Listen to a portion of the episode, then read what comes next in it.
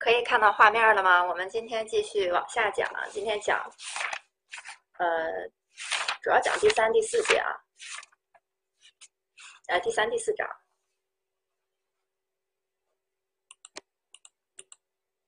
那么讲之前，我们先强调一下上节课的有一个地方啊，就是上节课做了一个真题。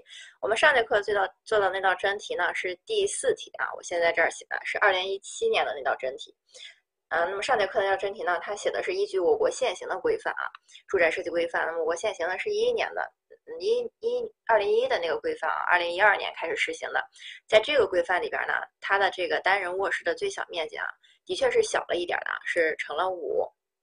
这个是规范里规定的。我上节课呃有给大家传这个，有传了三张图片在这个聊天记录里，我不知道需不需要再传一遍啊？那么那个是现行的规范，但是呢，我们二零一九年的真题啊，我一般都不会把二零一九年的真题放上来啊，这就是给大家告诉大家一下，到底这个我们要不要记书上的这个数据啊？二零一九年的真题里边上面呢是关于住宅建筑室内最低使用面积的这个表述里边啊，一会儿传一下，我课间给大家传一遍啊，这个表，因为我现在传不是太方便啊，这个跟这个表述里边呢错误的是呃。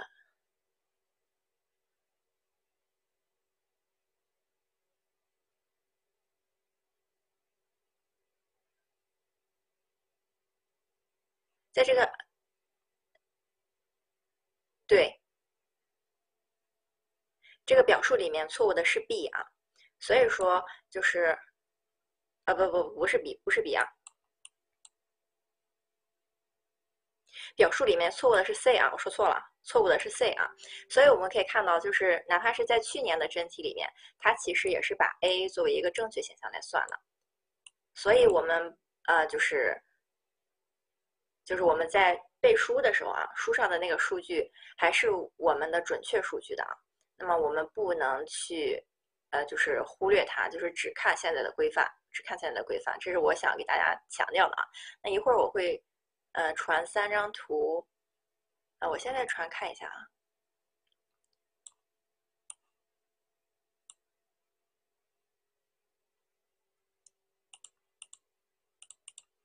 我现在不太好操作啊，我继续往下讲好吗？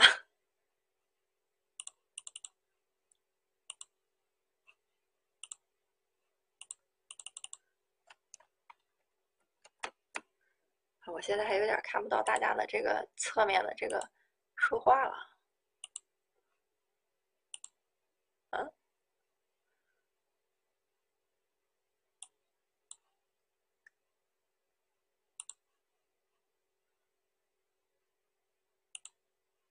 好，继续往下讲啊。那么我们今天，我我我现在有点看不到大家侧面说话了，我一会儿课间的时候再调啊。那么现在你们在侧面可以先不要说话啊，因为我现在就刚才传那个图片有点挡住了，现在调不回来了。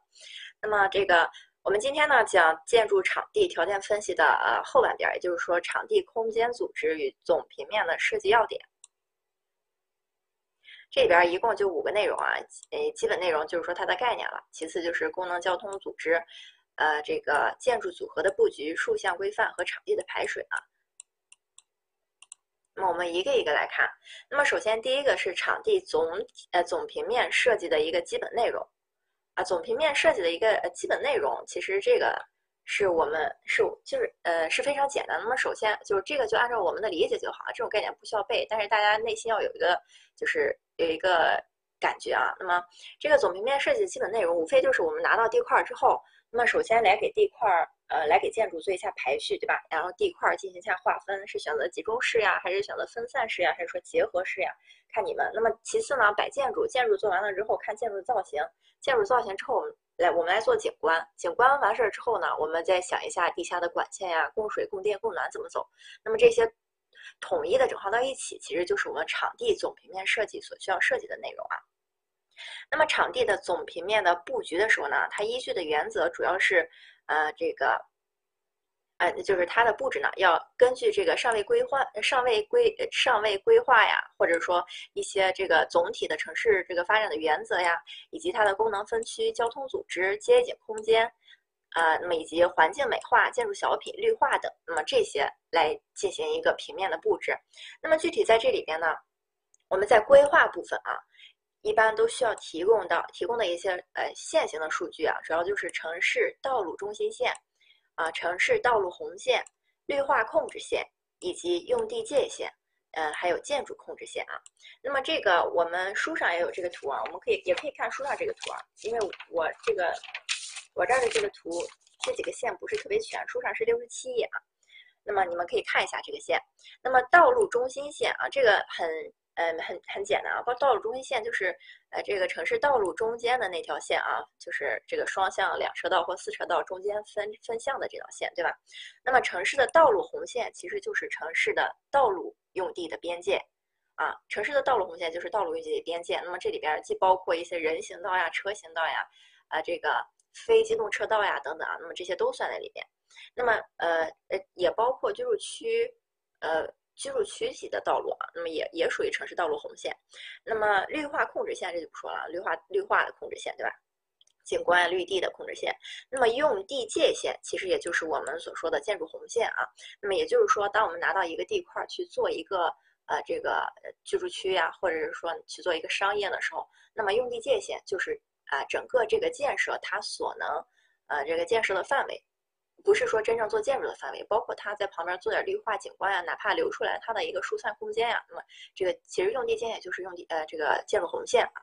那么其次再往里面可能会有一个建筑控制线，那么也就是说，在建筑控制线就是建筑控制线之外，可能可以做点哎小的景观啊，做点草地啊，或者是做个什么呃防火通道呀等等啊，就是只要建筑的构筑物构筑物的控制线，那么其实。呃，如果说的再具体一点、再明白一点的话，那么建筑控制线其实就是我们那个楼的基基基底啊，那个楼的这个底座的那个那个建筑，那么它就是一个建筑控制线啊，建筑控制线。那么这是我们呃城市规划部分，嗯呃所涉及到的几个就是会给出的这种数据啊。那么在总平面的这个设计的基本内容里边，其实一共总平面图，那么我下右下角这张总平面图，其实一共就七个部分的内容啊。那么这里边呢，呃，一、三、四其实是这个呃现场的用地呃用地的这个呃现场的一个情况，就是说呃尊重这个地块本身的情况啊。那么本身的话就是一三四其实就是地形呀，还有地上的这个。呃，地物呀，以及这个施工场地呀，以及场地周围的坐标，那么这都属于在我们画总平面图的时候需要体现的东西。那么第三个是这个呃拆除旧建筑的范围啊，以及相邻建筑的名称，对吧？这都是其实呃是我们这个总平面设计里面的一些基底的情况啊。那么包括铁路呀、呃道路呀、排水沟的坐标呀，那么这都是一些基底情况。那么基底情况做完了之后，那么其次最主要的，在一个总平面设计里边，一定就是建筑物构筑物的位置。以及建筑物构筑物的坐标、名称和层数，对吧？坐标、名称和层层数，那么这就是第二个，啊，也就是说这些图里面的这个建筑上需要做什么？那么这个大家都是做这个行业的，哪怕你是做景观的，或者你是做建筑的啊，那么这种总平面图我们再熟悉不过了，里边有什么大家都很清楚，的？那么其次呢，刚才也说了，在拿到一块地之后呢，除了了解一下。这个地当这个当地的这个情况之外，也就是说这个一三四的这个情况之外呢，那么就是排建筑，排完建筑之后做什么？就填补空缺，那么对吧？填补空缺用什么填补呢？用绿化、景观或者建筑小品呀等等去填补空缺。那么其次，在这个图上我们还不能漏的东西就是风玫瑰图和指北针。那么这个是呃当地的这个气候呀，或者说呃当地的这个建筑的位置呀、朝向呀等等的一个重要的指示和标志。那么第七个呢，就是。啊，主要经济技术指标啊，也就是说我最右边这个粉红色的图，也就是说这个用地主要有多大面积啊，它容积率是多少，建筑密是多，建筑密度是多少，对吧？这个就非常简单啊，但是我们要捋一下啊。那么在总平，其实这这个就是要再问大家，那么在总平面图当中都有什么东西啊？呃，那么在场地，呃，就是呃在场地的这个空间组织呢？呃，当中呢，我们要做好总平面的功能的一个区分和交通的组织。那么交通组织最主要的呢，其实就是组织清晰啊，就是说这个流线呀等等要符合规范，也就是说这个地方是不是有呃，这呃这个车道，就是上节课我们在讲这个工业厂房里边也有要求，那么它的出入口的宽度是多少呀？啊，那么它的这个管弯半径是多少呀？或者说它的视距三角形是多少呀？等等啊，那么要符合一些规范，那么避免冲突，去避免人流和车流的冲突，避免这种主要人流和次要人流的冲突。然后其次就是符身符合自身特点，那么它到底是一个商业建筑，还是一个居住建筑，还是一个工业建筑？那么如果是商业建筑的话，那一定。嗯，前面要预留这个疏散空间等等啊。那么具体的呢，流线合理，流线合理呢，它的呃这个总这这个下面的这个要求啊，都是大致上总体的要求啊。那么对于出入口，我们最好最好是选择这种靠近交通量大的这种呃地段或者是呃这个道路的附近。当然这个地方它只是呃就是大致上给大家说一下。要靠近这种交通量大的地方，但是它并这个意思并不是说我们要把它坐在离主干道呀，或者说特别近的这种位置上啊。那么它只是一个笼统的说法啊。那么其次呢，避免入口高差过大，也就是说避免入口的时候有这个垂直设计啊，也就是说你不能一出口一脚踩空掉了下去，对吧？就是这个意思啊。那么在车型这个方面，主要是避免交叉啊，避免什么交叉呢？机动车和非机动车的交叉啊等等，以及或者说。啊，这个车和人的流线的交叉，那么或者说，如果是工厂建筑的话，它的这个员工上下班的这个私家车，以和它的这个呃工工工厂的这种大型的这种设备车辆的一个交叉啊。那么人行当中呢，就是避免这个呃，人行当中主要是要做好它的出入口，也就是说，如果是个场地比较大的话，那么出口和入口啊，那么。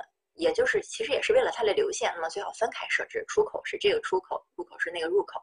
那么其次呢，在设置它的出入口、停车场以及它的呃这个广场呃疏散空间呀等等的时候呢，一定要按照这一个建筑的最大人流来去设置啊，去设置。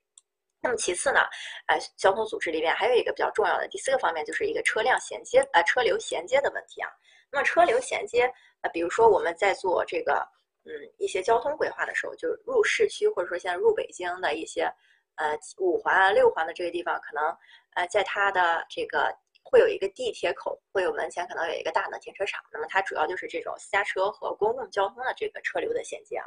那么当然还有一些其他形式的，那么这是一个呃车流衔接的例子啊。也就是说，呃，不同的车看一下怎么安排，或者说进工厂之后，那么它的私家车和它的。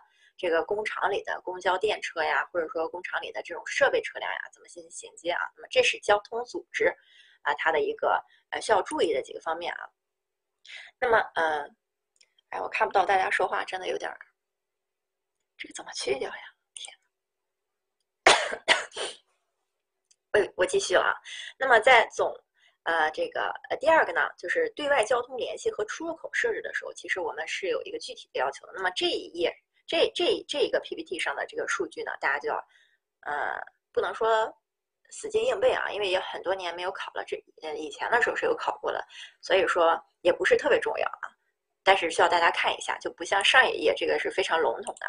那么在这个呃红字呢，是大家需要注意的，就是出入口一定要呃对外交通便捷，就是上一页所提到的。但是呢，要减少对城市主次干道的一个干扰啊，主次干道的一个干扰。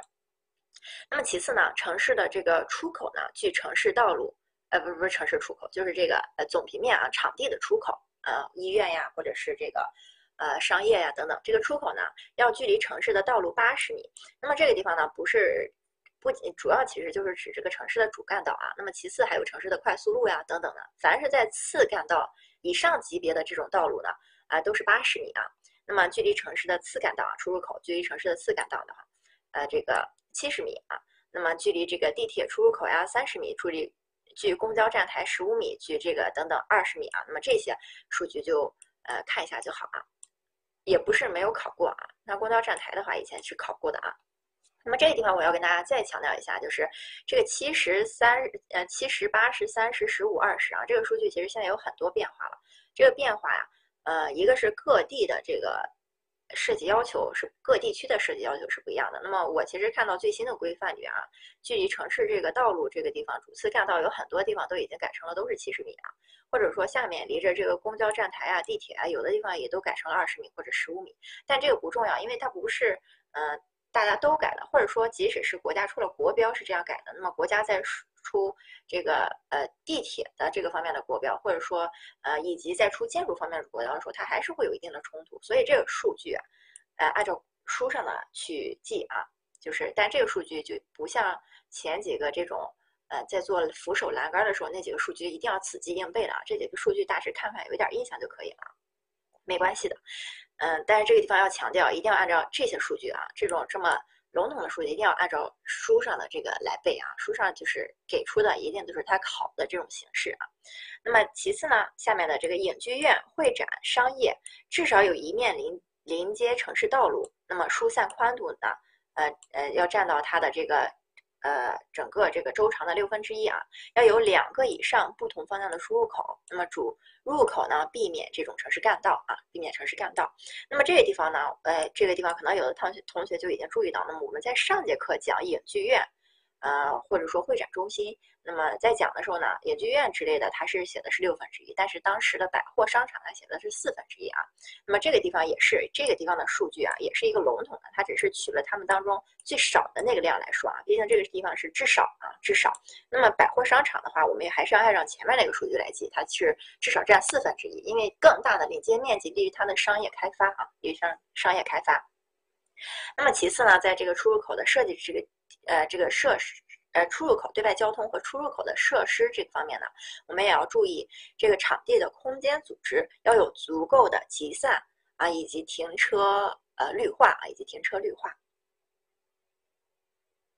停车空间和绿化空间啊。那么场地的这个建筑组合形式啊，场地的建筑组合的布局。啊，我们一共要有六个方面需要我们考虑的地方，就是建筑在空间内的布局。那么刚才呢，这这页呢，我们是在讲这个出入口在场地当中应该怎样布局，对吧？因为我们之前讲了，这个场地要包括它的整体的一个规划，其次就是排布建筑，对吧？那么因此呢，这一页是在讲它的建筑如何在其中布局。那么建筑在呃，空的这个场地里边进行布局的时候呢，需要考虑六个方面的因素啊。第一个因素是建筑的体型与用地的关系。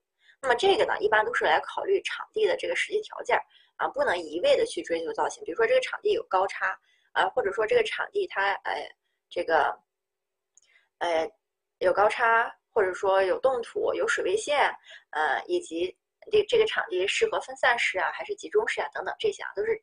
以考虑场地的主要条件来确定建筑与用地的关系啊，而不是一味的去追求造型啊。当然，你如果有钱的话，这个也是也可以的啊。但是这是我们原则上的要求啊。那么第二个啊，建筑朝向，建筑朝向主要是考虑一个呃不同地区气候的差别。那么在这个方面，其实最主要的、最最受影响的，其实也就是住宅建筑，对吧？嗯，其他建筑那么朝向。大差不差，不是那么特别的重要啊。但是在住宅建筑当中，那么北方的话，一定是要尽量呃避免北向；那么南方的话啊，那么避免西向。那么南方的话要考虑这个引入自然风呀、通风呀等等。那么北方的话要考虑它的这个呃采暖呀，或者说阳光的这个照射呀等等啊。那么这是建筑朝向需要我们在布置建筑的时候需要考虑。其次就是建筑的间距啊。建筑的间距其实就是符合我们的规范。那么现行的这个规范，像这个南北两面的话，它就是要符合日照呀，呃，符合这个日照条件呀，或者说符合这个消防的这个条件呀。那么侧向的话也是的，那么侧向的话，有的有的规范写的是侧间距十三米呀，等等啊。那主要就是符合这个现行的这个规范和逻辑啊。那么第四个，总体的布置方式呢，一共分三种布置方式，一种是分散式布局，那么一种是集中式布局。还有一种呢是集中和分散结合式啊。那么什么是集中和分散结合式？其实就有点这种组团式的啊，一块一块的结合啊。那么一块一块的集中，但是有好几大块可能是分散在各个方面的。那么这是这个这个体会一下就好了。那么分散式的布局可能是像啊这种啊大学呀啊等等的这种啊。那么像集中式布局，像居住区里的商商业空间啊、底商啊等等啊。嗯，那么。其次呢，在建筑群体的这个呃艺术处理啊，建筑群体的艺术处理主要是一个美学的问题。这个我们这这个下下一节课讲美学的时候再讲也可以啊。那么美学主要是什么？呃，统一中有变化，对吧？呃，变化中有特点，呃，那么以及就是这种啊，呃，这种呃这个比例呀、尺度呀等等，在讲究这些问题啊。那么第六个就是要考虑这个呃人。对心人的心理对场地这个影响啊。那么比如说我们现在在城市的这种呃呃干道上走，如果这个城市是高楼林立的话，那么如果它的道路做的太窄了，那么就有可能给人一种压迫感。那么如果是在这是在城市里面，那么如果在场地上的话，在一片呃这个。呃，场地规划当中，我们最主要的呢是要避免这种阴暗角啊，阴暗角的话给人这种压迫感呀，或者是阴郁感呀，啊，也不是特别的好。那么这是建筑组合的时候我们需要考虑的六个方面的因素啊。那么在竖向设计啊，竖向设计也就是这种，如果说这个场地不平整的情况下，我们应该怎么做啊？那么这个地方呢，哎，我们要注意这个数据啊，就是对比着六十一页的数据，大家可以翻开书六十一啊。那么这个竖向规划是在这个书的七十页，那么你们可以把这两页一起看啊。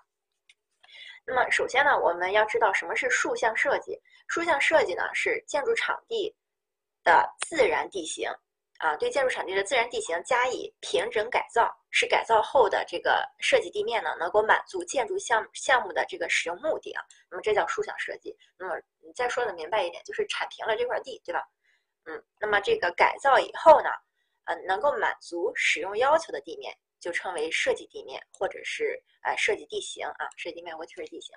那么在书上七十页的时候呢，它是对这个设计的呃地面的形式呢分成了三种类型。第一种是平坡式，第二种是台阶式，第三种是混合式啊。那么平坡式呢，是指这个地形的这个坡度小于百分之三的时候，我们一般都去做这个平坡式。那么如果说地形的这个坡度啊大于百分之八的时候，我们就去做台阶式啊，台阶式。那么你你看我右边这张图片啊，这其实就是一个台阶式啊，台阶式其实就是做了这种呃这个像台阶一样的啊。那么在每一个台阶上，那么立建筑啊，在每一个台阶上立建筑。那么台阶。呃，这个交叉的地方啊，也就是说我蓝色笔画的这个位置啊，这个位置，这个位置，因为这个是垂直的，或者说八十度啊、七十度的这种坡度的啊，往往我们会做挡土墙啊，就像呃我现在蓝笔画的这种，那么这就属于一个挡土墙啊，挡土墙。那么混合式什么时候做呢？一般说在百分之三到百分之八之间的这个坡度的时候，我们可能会用去混合式啊。混合式的意思很简单啊，那么也就是说，呃，整个一个场地啊，可能我就立了一次。啊，或者说立了两次，那么这个地方的话，它属于台阶式，但是整个大部分它是一个平面式啊，呃，这个平坡式的，那么它其实就属于这种混合式的台阶啊。那么这个地方呢，我们看一下书六十一页啊，书六十一页的时候呢，当时在给我们讲地界与地貌条件的时候，它讲的是平坡啊，平坡是。百分之零点三到百分之五的坡度是平坡啊，是平坡。那么这个地方呢，也就可以看出来平坡这个数据啊，呃，是这个呃，就是这个是有一点，就是书上这个百分之三啊，它只是一个大致上的啊，就是一个呃这种嗯。就是一个一般情况下，一般情况下啊，那么其实，在二零一六年的那个竖向设计规范里边也是写的百分之五啊。那么，但是这个地方我们还是要多少对书上这个有印象啊。那么，如果是在场地设计当中啊，如果你想记得特别简单的话，你就把这个地方都记成百分之五，都记成百分之五，就是最大可以做到百分之五，一般是百分之三。那么，如果你还想再呃具体细化一点的话，那么这个地方你要看到，这个是建筑场地啊，在做建筑场地平整的时候。啊，就也就是说，我们人为的去设计场地的时候，去改造场地的时候，那么平坡式的话，最好就是小于百分之三。那么在六十一页这个地方啊，是地界与地貌。那么这个地方是什么意思啊？是自然地形，我们没有去碰它，是对地自然地形的分类啊，对自然地形的分类。那么是百分之五以下就是平坡式啊，就是平坡式。那么你们可以用这几种方法，你都可以记啊。那么这是一个呃竖向设计的一个这个这个地。这个地点啊，那么竖向设计啊，呃，我们到底这个竖向设计怎么去选择这个竖向设计的地形呢？也就是说，我们到底是怎么去选择，到底是平坡式还是台阶式还是混合式呢？它的选择依据啊，第一个就是按照呃坡地的呃坡坡呃地形的坡度，对吧？就是自然地形的坡度来来看到底是怎样的。那么第二个呢，看到看这个建筑物的这个使用和这个运输的联系。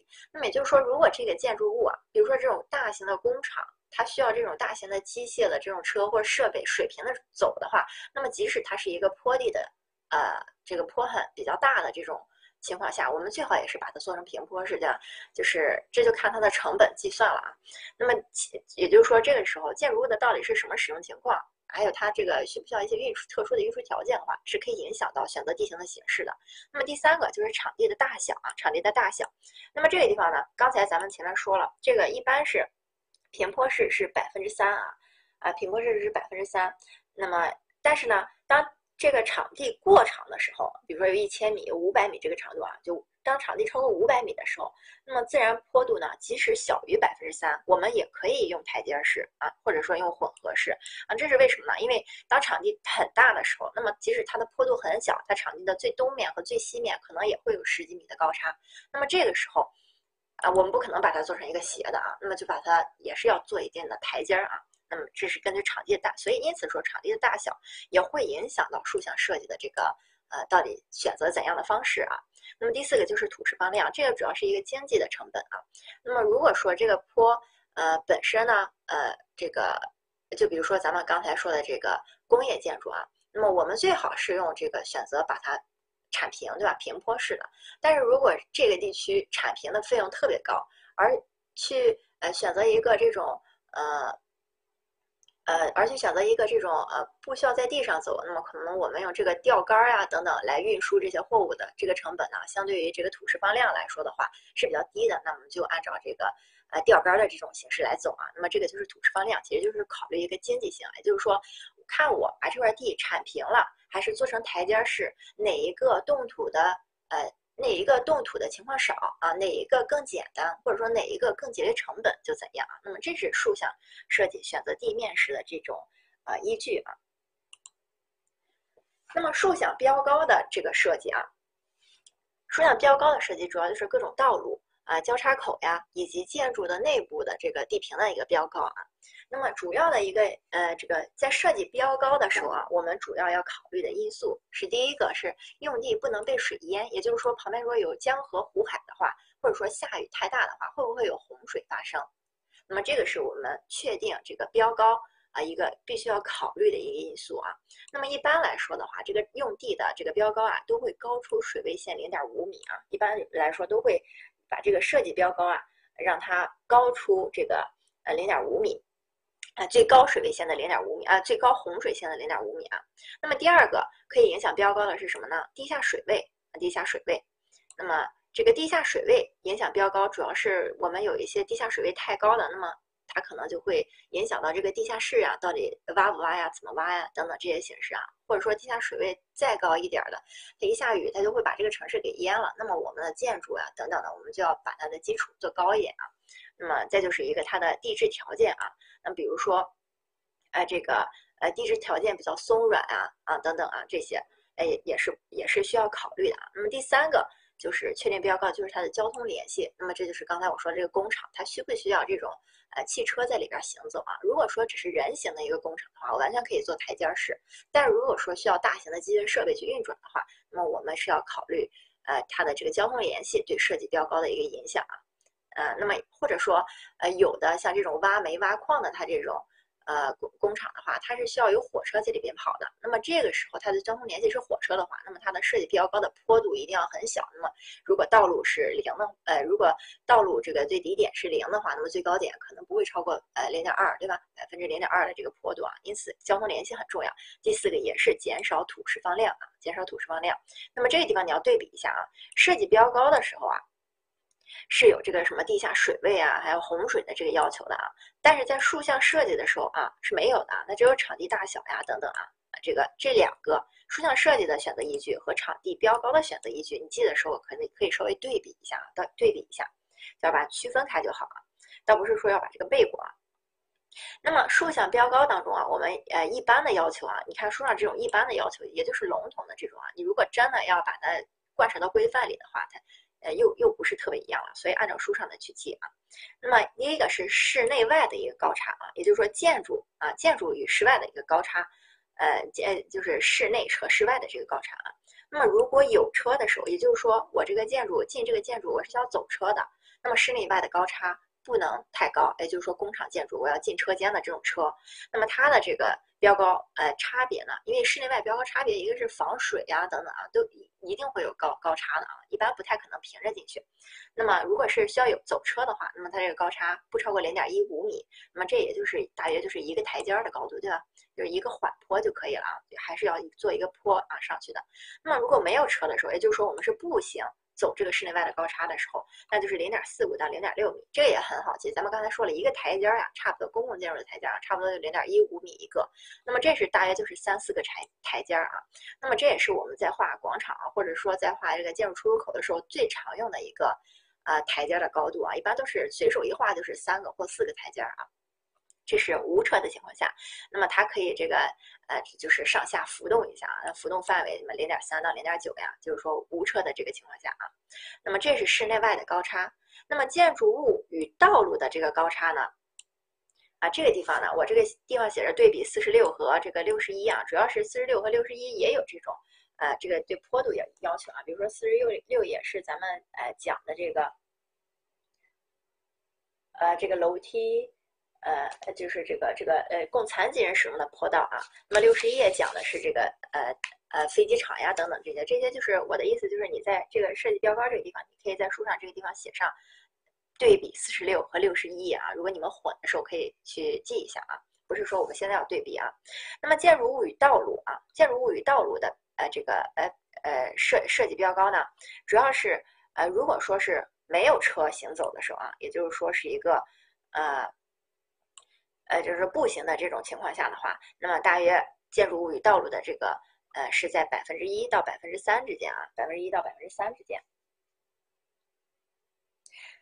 那么如果说是这个也可以有一定的变动啊，那么有车的话是肯定是这个坡度要降低，对吧？那么就是零点四到呃这个百分之三之间啊。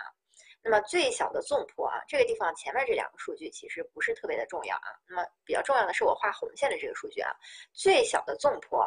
是百分之零点三，为什么会有一个最小坡度？我们永远不会把它做平，就是因为我们，呃，这个无论是这个下雨排水啊，还是怎样的时候，呃，这个地面要有坡度才不会积水啊。所以说地面的时候，除了机场或者说，呃，这个火车站，那么我们要把它做平，是为了火车啊。那么其他的一般普通建筑的一般要求的话，最小都是百分之零点三啊，百分之零点三。那么道路的中心线啊，比这个呃室内的。呃，这个地平呢要低零点二五到零点三米啊，道路的中心线。那么我们看一下右边这个图啊，这个图不需要记啊，这个图我只是来教大家一下怎么看这个图而已啊。呃，书上这个图是书上七十一页的图啊。那么这个呃就是这个这个地方呢啊，这个地方是散水坡。那么书上画的这个图表呢，就是对应上去啊。这个散水坡的坡度，这个是这是一个方案啊，一个项目，它做的是百分之三。那么它的这个长度呢是两米啊，这个长度是两米。那么像这个啊，这个是绿地的一个坡度，坡度是百分之一啊。这个绿地坡度低，主要是为了这个海绵城市渗水性好一点啊，所以水可以在这儿存留时间长一点。那么它的长度是三米啊，啊，长度是三米。啊，那么下面这些我就不说了啊，它就是一个依次类推的，我只是让大家呃学会识一下这个表而已啊，这个表不需要背啊，不需要背。那么，那么这个书上说的是。道路的中心线比室内的低频要低啊，也就是说，道路的中心线是我画黄点的这个区域，这个就是道路的中心线，比室内的地平啊，也就是说我画黄线的这个零点呃三二啊，比室内的地平零点三二啊，呃这个地平要低零点二五至零点三。那么这个也比较好理解啊，一个是室内室外肯定要低的，那么其次道路中心线它是一个呃呃。呃，它是它是需要排水的啊。那么这个地方我们呃看一下啊，这个呃下面这个图表呀，还有一个可能大家需要呃就是会的地方，就是这个线啊，看到这个线就证明这个这个地方的这个散水坡呢，这个坡向是这样的。那么像人行道这个地方呢，坡变成了这样，这就说明人行道的这个坡向其实是这样的啊。就是中间高两边低的，中间高两边低的。那么这个一般情况下啊，除非中间有这个隔离带啊等等，也有这个排水井啊。那么这个是呃设计标高的这个呃位置啊，呃需要怎么去设计啊？还有大致的数据。那么这些数据呃不是特别的重要，但是这个最小纵坡是比较重要的啊，最小纵坡是比较重要的。然后室内外高差的这个也需要关注一下啊。那么再其次呢，在场地排水这个地方，呃，整个场地的排水啊，一般我们就分两种形式，一种是暗管排水，一种是明沟排水啊。像我这个图啊，这个图，呃，这个左边这个第一个图，这就是暗管排水，这个是非常小的管道啊，这是比较小的城市呀，或者说是农田啊，不能说农田啊，就是比较小的城市，不是很重要的是这种。那么暗管还有哪种呢？就是像国外的这个，我们也嗯前几年也有特别吹捧过啊，就是这个呃德国的这种，或者说美国的这种超大型的地下排水管啊。那么那也属于暗管啊，就做超大型可以走人的那种啊，大小都无所谓，但是这属于暗管啊，暗管排水。明沟排水呢，就是我右边的这两种啊，这明沟排水上面有没有这个篦子啊？有没有这个挡污的这个篦子啊？都可以，但是这种都叫明沟式的排水啊，都叫明沟式的排水。那么一般呢，暗管排水啊，比较适合于这种比较集中的啊场地，就是说建筑比较集中的场地。那么意思是什么？建筑比较集中，大部分情况下都是这个场地。用地不是很宽敞，用地都不是很宽敞了，本身对于这个建筑的道路呀、绿化面积可能就已经达不到了。那么这个时候它肯定会做暗管排水的，因为在地下了嘛，它不占地上的面积啊。所以说建筑集中的场地一般都是做这种暗管排水。那么明沟明沟呢，就是说建筑比较分散的场地一般是做明沟，因为暗管排水啊，这个管道费啊等等也是比较高的，所以一旦比较集中的话，那么它也节约成本。明沟就很简单了，其实就是挖一条渠。那么我们。呃，图上这两个啊，它其实都做了混凝土的这个防护啊。那么其实明沟，呃，你也可以只是土挖下去一个沟啊。那么至至于这个沟到底有没有这个水凝混凝土啊，都无所谓啊，无所谓，有的是没有的。那么这个明沟排水一般用于比较分散的场地，就是场地比较大。那什么地方比较大呢？像公园啊等等这些地方就比较大啊，一般就不会是集中排水。那么一般都是明沟式的排水，对吧？那么明沟式的排水啊，因为这个按管道排水啊，它其实。呃，就是你在铺设管子的时候，你就自然会形成那种坡度，或者说管道呀，一旦这个水满的时候，它就会挤着你往前走啊。那么明沟排水的话，是一定要在明沟这个沟底啊做这个坡度的啊，一般都是百分之零点三到百分之零点五的坡度。那么这个地方也可以看到啊，一旦是和排水相关的这个坡度啊，一般最小都是百分之零点三，百分之零点三。那么排水的坡度啊，哎，这个地方也说了，一般都是百分之零点三到百分之八之间，这是排水的坡度啊，排水的坡度。啊，然后我们因为我右边现在看不到大家说话啊，我们稍微休息，呃，五分钟，然后我们再接着往下讲啊，我们再接着往下讲，正好我调节一下这个右边啊，看不到大家说话。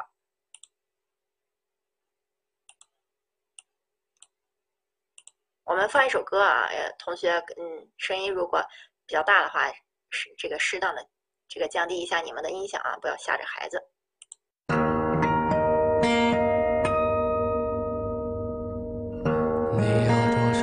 就算把我困在里面，你设计的城堡太糟糕，我一起飞就能逃跑。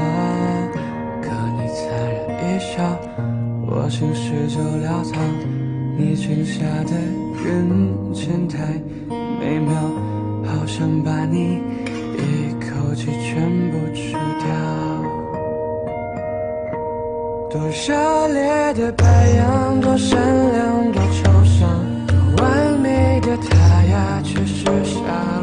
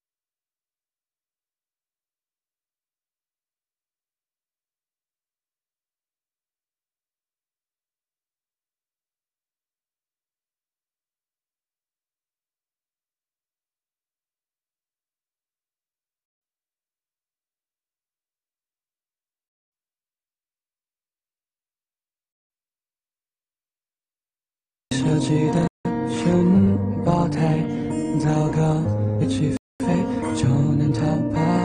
可你粲然一笑，我心事就潦草。你裙下的人间太美妙。好想把你一口气全部吃掉。多热烈的白羊，多善良，多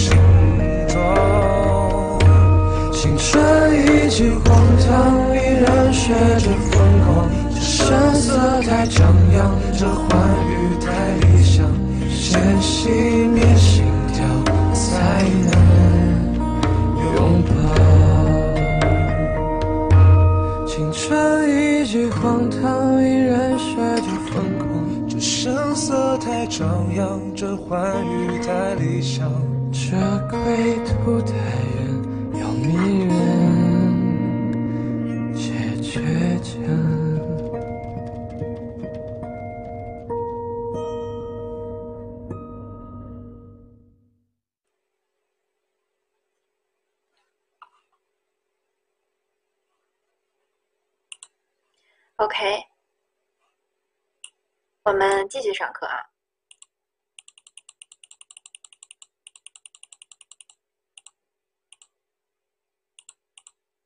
OK，啊，我刚才因为刚才没有看到大家这个什么反馈啊，上刚才刚才讲的那些比较简单吧，应该明白了吧？没有问题，我就继续往下了啊。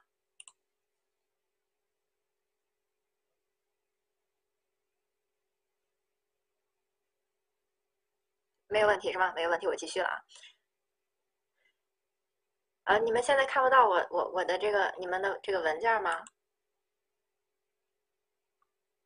呃，不是文件，你们你们现在看不到 PPT 吗？能看到吧？看不到吗？看得到吧？我我已经正常上传了，这个你们可以这个呃刷新一下啊，刷新一下屏幕，我等一下你们，你们刷新一下，因为我我这里已经正常了。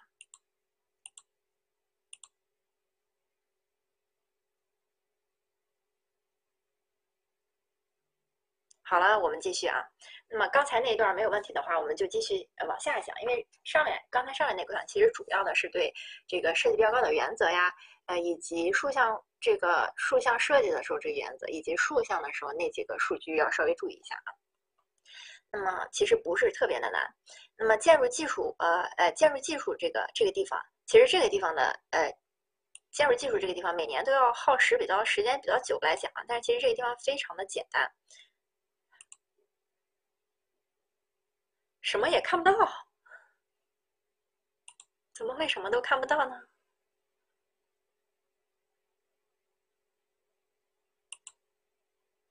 我又刷新了一遍，我也刷新了一遍，你们现在能看到了吗？我在翻 PPT。哎，因为因为这个地方的确很简单啊，我的意思就是理解起来很简单，因为背的话不是问题。好，我们继续，而且大家都是做做做规划，不能说是老手，也至少是做过一两年的，对吧？这个有一些数据我们烂熟于心啊，可以说是。那么在这个我们这个建筑基本呃建筑技术的基本知识啊，主要讲两个方面，建筑技术啊，一个是建筑结构。啊。那么另外一个就是材料和构造啊。那么这个地方我们要首先要知道一下，建筑结构和建筑构造是不一样的。建筑结构是什么呢？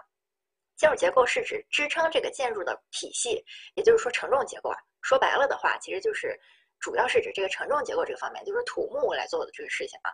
那么建筑材料就不说了，那么建筑构造呢，是指它的做法，也就是说，比如说我们要做一面墙，它是怎么做的呢？里边是砖，外边是这个，嗯，中间有中间有这个空气间层，外面是这个抹抹灰啊，最外面是涂料呀，最外面是你贴的墙纸呀，等等，是这个做法啊。那么这个大致知道一下啊。哎，新手也新手，你们稍微努力一点就好啊。我讲的也是很细的。我们继 我们继续啊，我们继续。就是我想跟大家说的是，这个其实理解，嗯，就是你懂得这个东西是最重要的。那么记记这个东西啊，嗯，是一个最初级的一个东西啊。所以说它它不算在难度难度里面啊。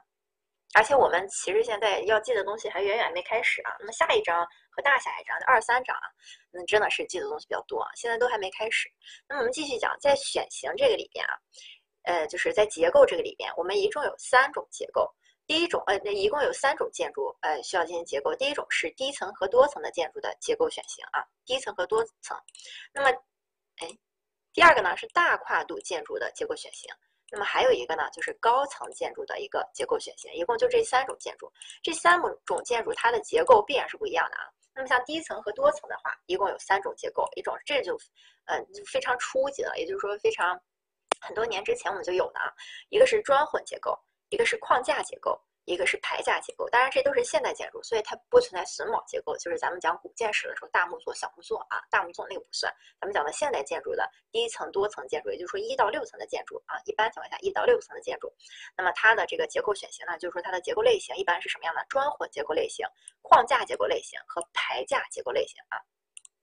那么这个地方呢，我们呃先把不是很重要的啊，大家知道一下就可以了。我们首先要记住。低层的结构选项有哪三种？就是这一二三。那么什么是排架呀？排架的，如果大家要想排架的时候，你们就想这种工厂类的建筑啊，就是这么一个架子，嗯，看不见是吧？就是这么一个架子啊，一排排的排列起来，然后在这个地方，呃，吊装车床，对吧？吊装车床，然后有有一个这个吊着一个东西，哎，从这边移到那边，那么这就是排架结构啊。那么像这个，无论是这种形式还是这种形式，这是排架结构啊。那么这种书上没有强调，我们就知道这个名字就好啊。没有什么东西要记。那么，首先我们来讲砖混结构。砖混结构分三种体系啊，一种是纵向承重体系，一种是横向承重体系，一种是内框架承重体系。首先这三个你必须要记住。那么其次呢，我们要了解它的这个受力传递的方式以及它们的优缺点。那么我们先来看一遍啊，纵向承重体系呢，是一个这个，首先是从板。这个是从上往下传传的这个，呃，这个这个顺序啊。首先，这个板是指我们的天花板这个板啊。首先在最上面，最上面承重的，最上面的就不不怎么承重的啊，是板。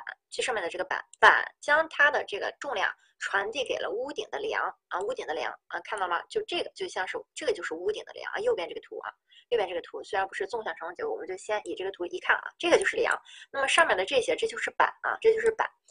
啊，这个就知道是什么就行了啊。那么板传递给了梁之后呢，梁传递给了纵墙，纵墙传递给了基础，基础传递给了地基，这就是纵墙承重体系。也就是说，我们看到重点是什么？纵墙承重体系里边最重要的是纵墙啊，有纵墙。那么第二种墙墙呢？嗯，承重体系呢？砖混结构里边的承重体系是横向承重体系。横向承重体系呢，它是通过最上面的板，哎，传给横墙。再传给基础，再传给地基啊，再传给基础，再传给地基。可以看到，特殊的是什么？横向承重体系就是横向传递，而且它没有梁啊。这个我们一会儿会讲为什么没有梁啊。那么第三种，哎，就是内框架承重体系。内框架承重体系，哎，内框架承重体系啊，其实就是纵向承重体系和这种呃这个梁柱承重体系的结合啊。那么它是由它是由两套系统组成的。那么最上面肯定是板，板呢把一部分重量传递给梁。啊，再传递给外纵墙，再传递给这个外纵墙基础啊。那么这是一条路，还有同时存在的一条承呃这个承重的线路呢，就是最上面的这个板传给柱子，再传给柱基础，再传给地基。那么这个是什么意思呢？也就是我右边这张图，我右边这张那个这个内骨架承重体系就是内框架承重体系啊。我们可以看到，这个内框架承重体系啊，它是这个是纵墙啊。我现在画黄线的这两道是纵墙，它是外维护结构呢，有两道纵墙，内部都是柱子，所以这就是为什么它的承重体系可以通过两条路来传，就是沿着外边的这些力量，哎，通过墙传给了地面。那么中间的这个墙，呃，这个墙板的这个呃屋板的力量呢，通过中间的柱子传给地面啊，通过中间的柱子传给地面。那么这个我们先大致，你们先记住这三个啊。那么具体的什么是纵向和横向呢？啊，我们来看这张图啊。我的第一张图啊，我的第一张图是呃纵向，呃，对我第一张图是纵向承重体系啊，纵向承重体系。纵向承重体系就是纵墙承重。那么什么是纵墙呢？大家看我画的红色的这条，这就是纵墙啊。红色的这四条，这就是纵墙，就是这个方向的墙。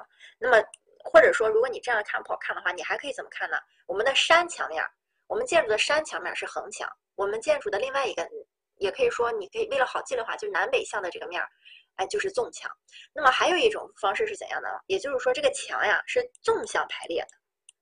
纵向排列的这个墙，大家中懂什么是纵向排列吧？纵向就是竖着排列。这个墙不是说墙本身是纵向的，而是说墙的排列方式是纵向的，那么它就是纵墙。那么横墙呢，就是这个墙呀本身它的排列方式是横向排列的，所以这个墙其实本身是纵着的。那么这就是横墙承重体系，它是指它的排列方式啊，排列方式。也就是说，横墙承重体系什么是横墙？就是它的山墙面，这个建筑的山墙面就是横墙啊，山墙面就是横墙。你们放到这个。不懂吗？这个这个这两个图是顶视图啊，就是平就是平面图啊，平面图顶视图，顶是俯视图啊，俯视图。不懂吗？这个，如果大家看不懂这个俯视图和顶视图的，我们就看右边这个立体图啊，看立体图。在立体图这个地方啊，你们看到我画的这面墙，我画的这个蓝色的这面墙啊，这个图。哎，这面墙啊，这个地方因为它没补上，我们把它补上。这个墙就是纵墙啊，这个墙就是纵墙。那么这右边的这个这个图里边纵墙还有什么呢？哎，这里这个墙也是纵墙啊，这个墙也是纵墙，中间这个墙还有最后面的这个墙也是纵墙啊，也是纵墙啊，可以懂吧？这个是纵墙，横墙是什么呢？就我画红线的这个地方啊，横墙看到吗？这个是横墙，横墙啊，看这个是横墙啊，横墙，这个就是建筑里面的横墙承重体系啊，横墙承重体系。那么我们看到，我们可以看到，就是，呃，我右边这个立体图里边啊，这这个这个是同一个建筑，它只是换了承重体系，所以它的方向是没有变的。我们可以看到开窗的位置，基本就是它的南北向啊，南北向。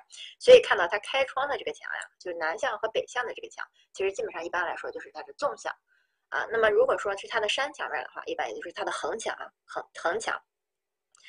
这个可以可以可以明白吧？啊。这这个当然是不一样的啊，这个是完全不一样的。那么我们来讲一下它的区别啊。那么刚才讲了纵墙承重体系里，这个我们首先是有板子啊，这个可以看到啊，这个我画的这个红线啊，A 里边啊，我画的这个红线，这是板子啊，这就是楼板。楼板把这个力传给了，哎，楼板呢把这个力传给了呃这个啊，我画红色的是楼板啊，我画蓝色的这个啊。这个叫做梁啊，这个叫做梁。我画蓝色的这个叫做梁，那么我画绿色的这个啊，这个是纵墙啊，这个是纵墙啊，这个可以明白吧？那么在纵向承重体系里边，我们这个楼板是没声音吗？没声音了吗？啊，长的是纵墙，对，最简单就是长的是纵墙啊，就是你们怎么记都可以，你们只要记住这两个体系就好。那么如果长的是纵墙的话，我们可以看到啊，这个红色的这个楼板把力传给了蓝色的这个梁。看到了，这个红色的板子呀，因为它是搭在梁上的，所以它把力传给了蓝色的梁。梁呢，把力传给了绿色的这个，呃，传给了绿色的这个纵墙。那么纵墙再传给墙基础，墙基础再传给地基，这就是纵向承重体系。那么我们可以看到它的好处和缺点啊，就相当于抬梁式的建筑。其实纵墙和横墙呀，对比古建筑的话，特别像是抬梁和穿斗式的建筑。那么纵墙就是抬梁，横墙就是穿斗啊。那么可以看到。哎，这个因为它的承重体系是这个纵墙，那么一般来说啊，像中间这个啊，如果说这两个离得这么近的话，只有一道是纵墙，另外一个只是隔墙而已啊。所以说我们可以看到，这个纵墙的优点是什么？中间的这个红色中间夹的这个区域啊，是一个大空间，它里边既没有柱，也没有必须的墙，只有围合的墙，除非你想围合。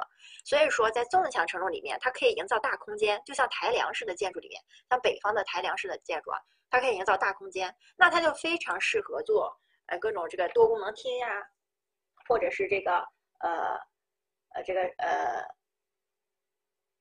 呃这个大型的实验楼呀等等啊，图书馆呀等等这种形式，因为它的室内空间非常大。那么我们再看一下横横墙承重体系啊，横墙承重体系呢是我画，哎，是我现在画的这个啊，这是横墙承重体系，横墙承重体系啊，这是横墙啊，那么这边是一样的啊，其实这边它就是没画出来啊。横墙承重体系，那么在横墙承重体系当中呢，我们看到这个密，这个是非常密的，因为横墙的这个墙体非常密，所以它这个板子可以直接搭在横墙上。看到了，这个黄色的板子可以直接搭在横墙上，所以它不需要梁了。因此，横墙承重体系里面少了一个梁。那么，因此就是板直接把力传给横墙，对吧？就红色这个墙，墙再传给墙基础，墙基础传给地基啊，这就是它的这个墙体承重体系。那么看我的画线，你们也知道。这个横墙承重体系啊，它中间啊，哎，这个空间非常小。它相比较纵墙的话，空间是小的。因此，横墙适合做什么？嗯，宿舍，呃，这个就几普通的那种教学楼，或者说公寓啊等等啊。那么它就非常适合横墙承重体系啊。那么纵墙和横墙啊，它有自己的这个优缺点啊，有自己的优缺点。那么纵墙承重体系呢，它的这个好处是呢，这个房间很大。房间大了之后呢，就会导致它里边这个布置起房间来非常灵活，你想怎么分就怎么分。那么，但是因为纵墙，咱们刚才说了，纵墙一般是南墙和北墙这个方面，我们是需要开窗的。但是它又是承重体系，所以纵墙承重体系的开窗非常受限制，这个窗洞口呀不能开得太大，或者说不能开得太多，它影响这个楼体的承重啊，这是它的一个缺点。那么再其次呢，它的这个呃这个。楼盖的这个用量呢是比较多的，墙体的用量呢，呃是比较少的，因为，哎，这个盖子啊，那么这个是跟横墙相比较，因为横墙呀有好多它都已经做了承重体系了，那么所以它其他的用量就少。那么纵墙的话，它恰好是反过来的啊。那么再就是这个纵墙承重体系啊，因为它是整个一长条的这个墙体啊，那么如果一旦出现这个地基不是很稳呀。呃，有不均匀沉降的时候，这个纵墙体系啊，它这个体系其实是容易破坏的，因为它的墙体很长。但是横墙这个就不同了，横墙的话，因为它的墙体，你看到吗？有的这种很短的啊，有而且很密，就算是这面墙啊，就算是其中一面横墙往下塌陷了，啊，不太会影响整个框架结构。所以横墙承重体系相对于纵墙的话啊，它的稳定性要稍微好一点。那么其次的话，因为它是在山墙面，所以它特别不影响开窗啊，这个。这个你南北面想开什么窗，随随便你想开落地窗也是可以的，所以这是横墙承重体系的优点。那么再就是它的呃这个楼盖做法比较简单。为什么说楼盖做法比较简单？因为它少了一个梁，对吧？少了一个梁，它只需要盖楼板就可以了，没有这个梁的存在啊。那么相对来说的话，它就因为没有梁，用料也就会比较少啊，用料就是也会比较少。那么但是房间的大小呢，肯定是比较固定的啊。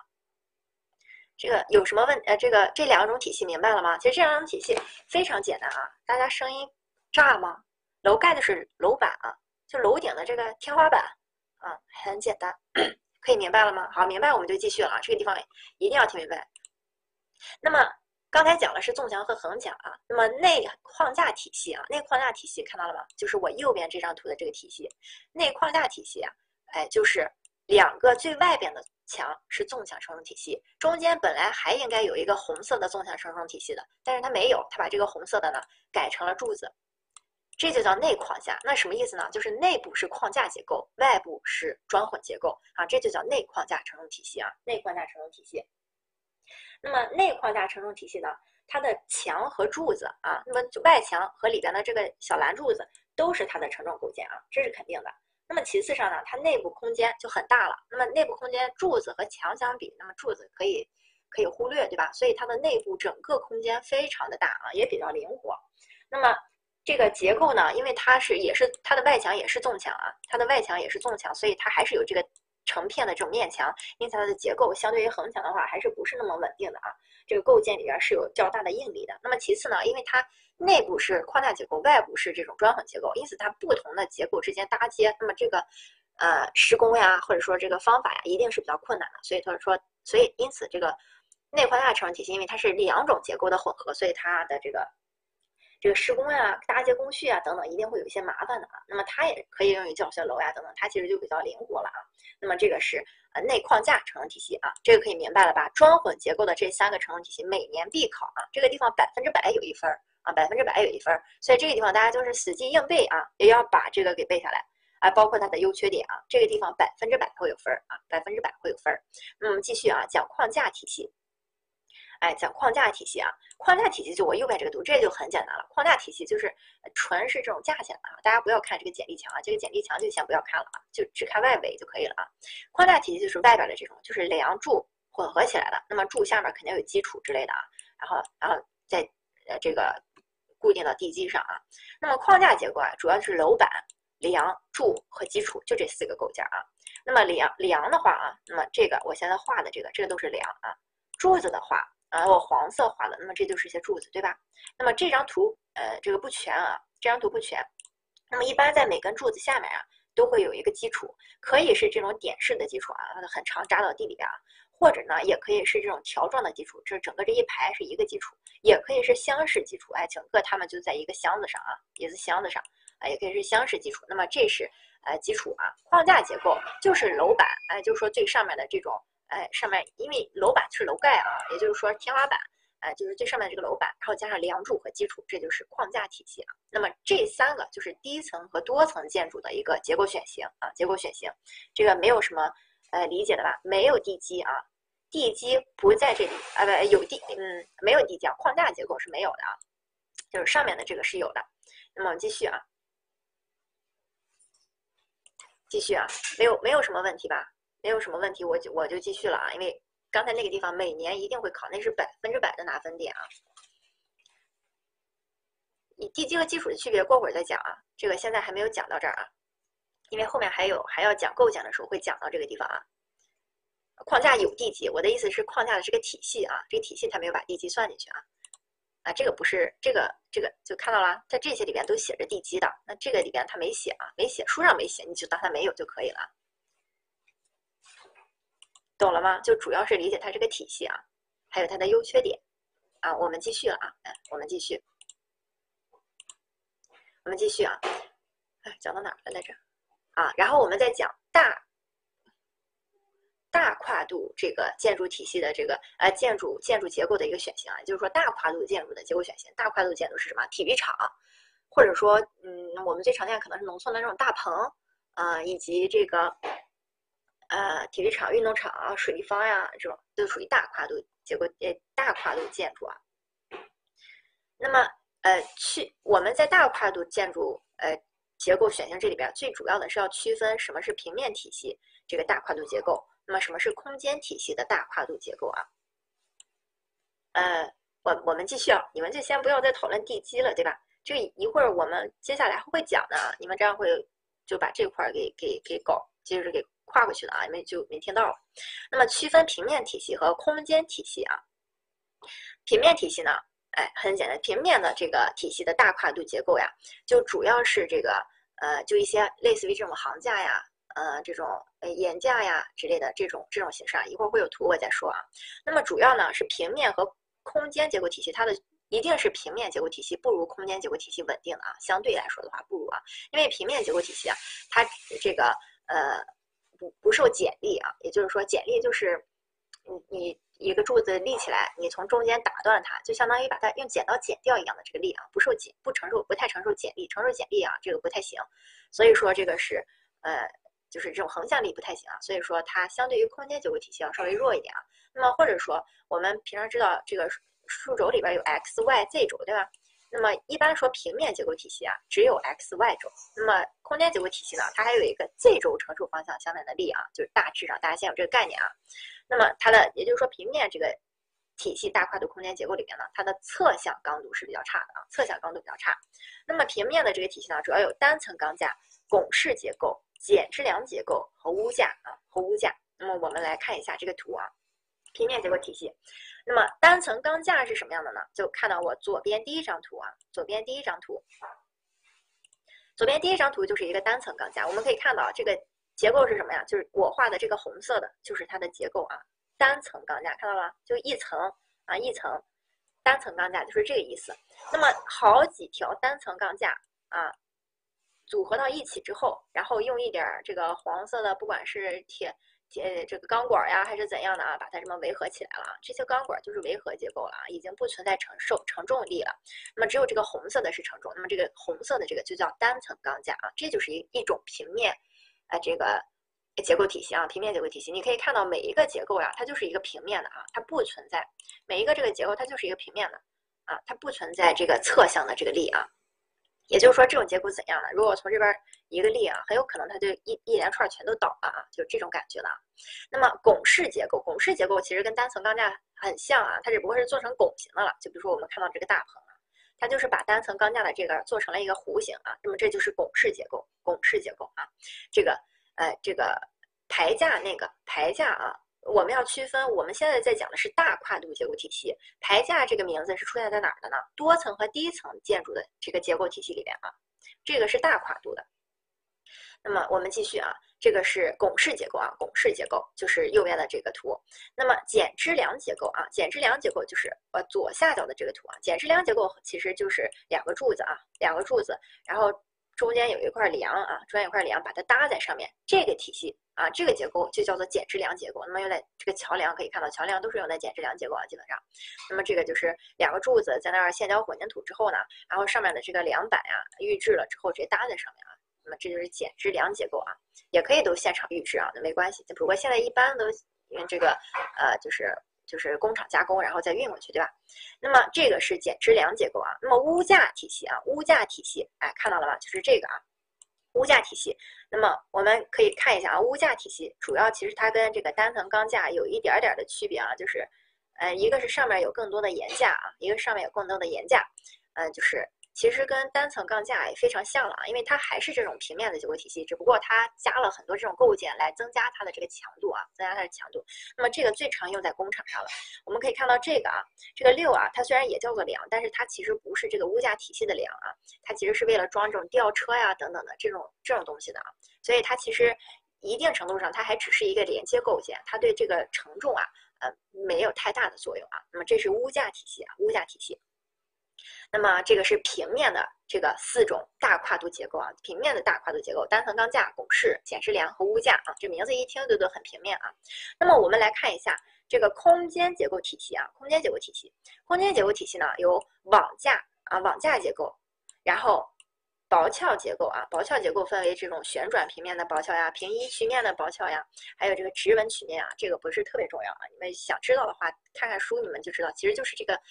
嗯，转的形式不一样，转出来的曲面不一样啊。那么这有这三种。那么网架结构还有折板啊，折板也属于网架啊，折板也属于网架。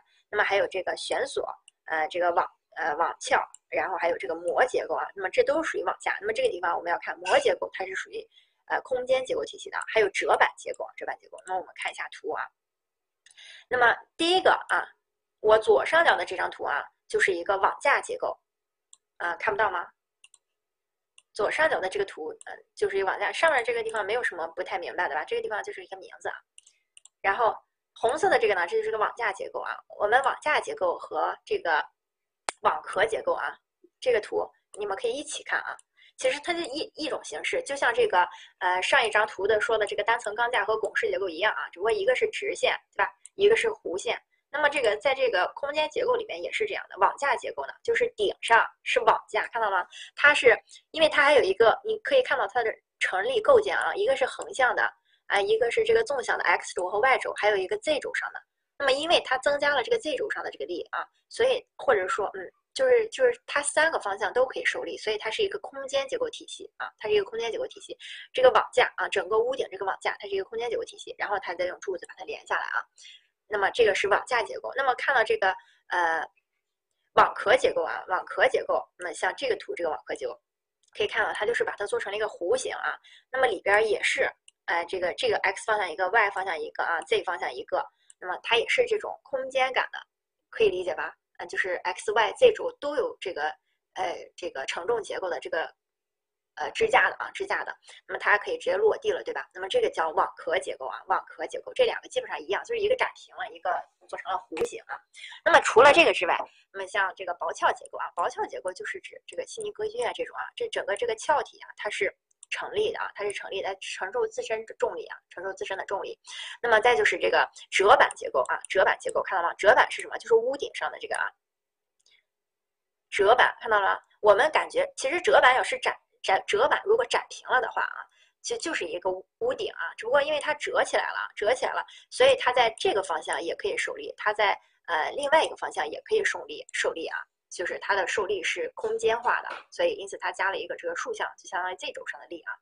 那么再其次一个悬索结构啊，我们看到悬索结构啊，其实就是这个地方立一个柱子，这个地方立一个柱子，然后把它搭起来啊，把它搭起来。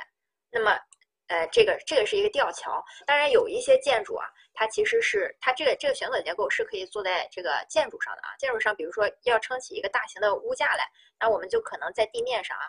在地面上先立起两个柱子来，然后呢，这个地方做一个这样的一个大屋顶啊，然后通过主要通过这两个柱子来承重啊。那么这个悬索结构在这个呃这整个的这些呃空间结构体系里面，它其实是属于一个灵活度很大的一个呃这个呃结构啊，它适合这种嗯各类的这种屋面啊，它适合这种各类的这种屋面，也就是嗯，但是当然它也有缺点啊，它的缺点就是可能它。我们也知道这个悬索结构，但这种它肯定是多少会有点晃啊，有点晃。那么如果是有三根柱子立在这个屋面上的话，可能会好一点啊。但是它，呃，就是，但是因为这个柱子的位置你可以随意摆，所以它的这个呃悬索结构的它的这个灵活度其实是比较高的啊。当然它的承重没有其他那些网壳结构那么。好啊，主要是它也有一个方向受力有一定的限制啊。那么其次就是膜结构啊，膜结构就是这面这个，其实就是像我们吹气球一样吹了一个棚子而已啊，吹了一个棚子而已啊。那么这个是膜结构啊，膜结构基本上不太承重，对吧？一划就破了啊。但是因为它不是一个平面，它也是三维方向上都有的，所以它是一个空间往下结构。那么现在大家可以区分出空间和平面了吧？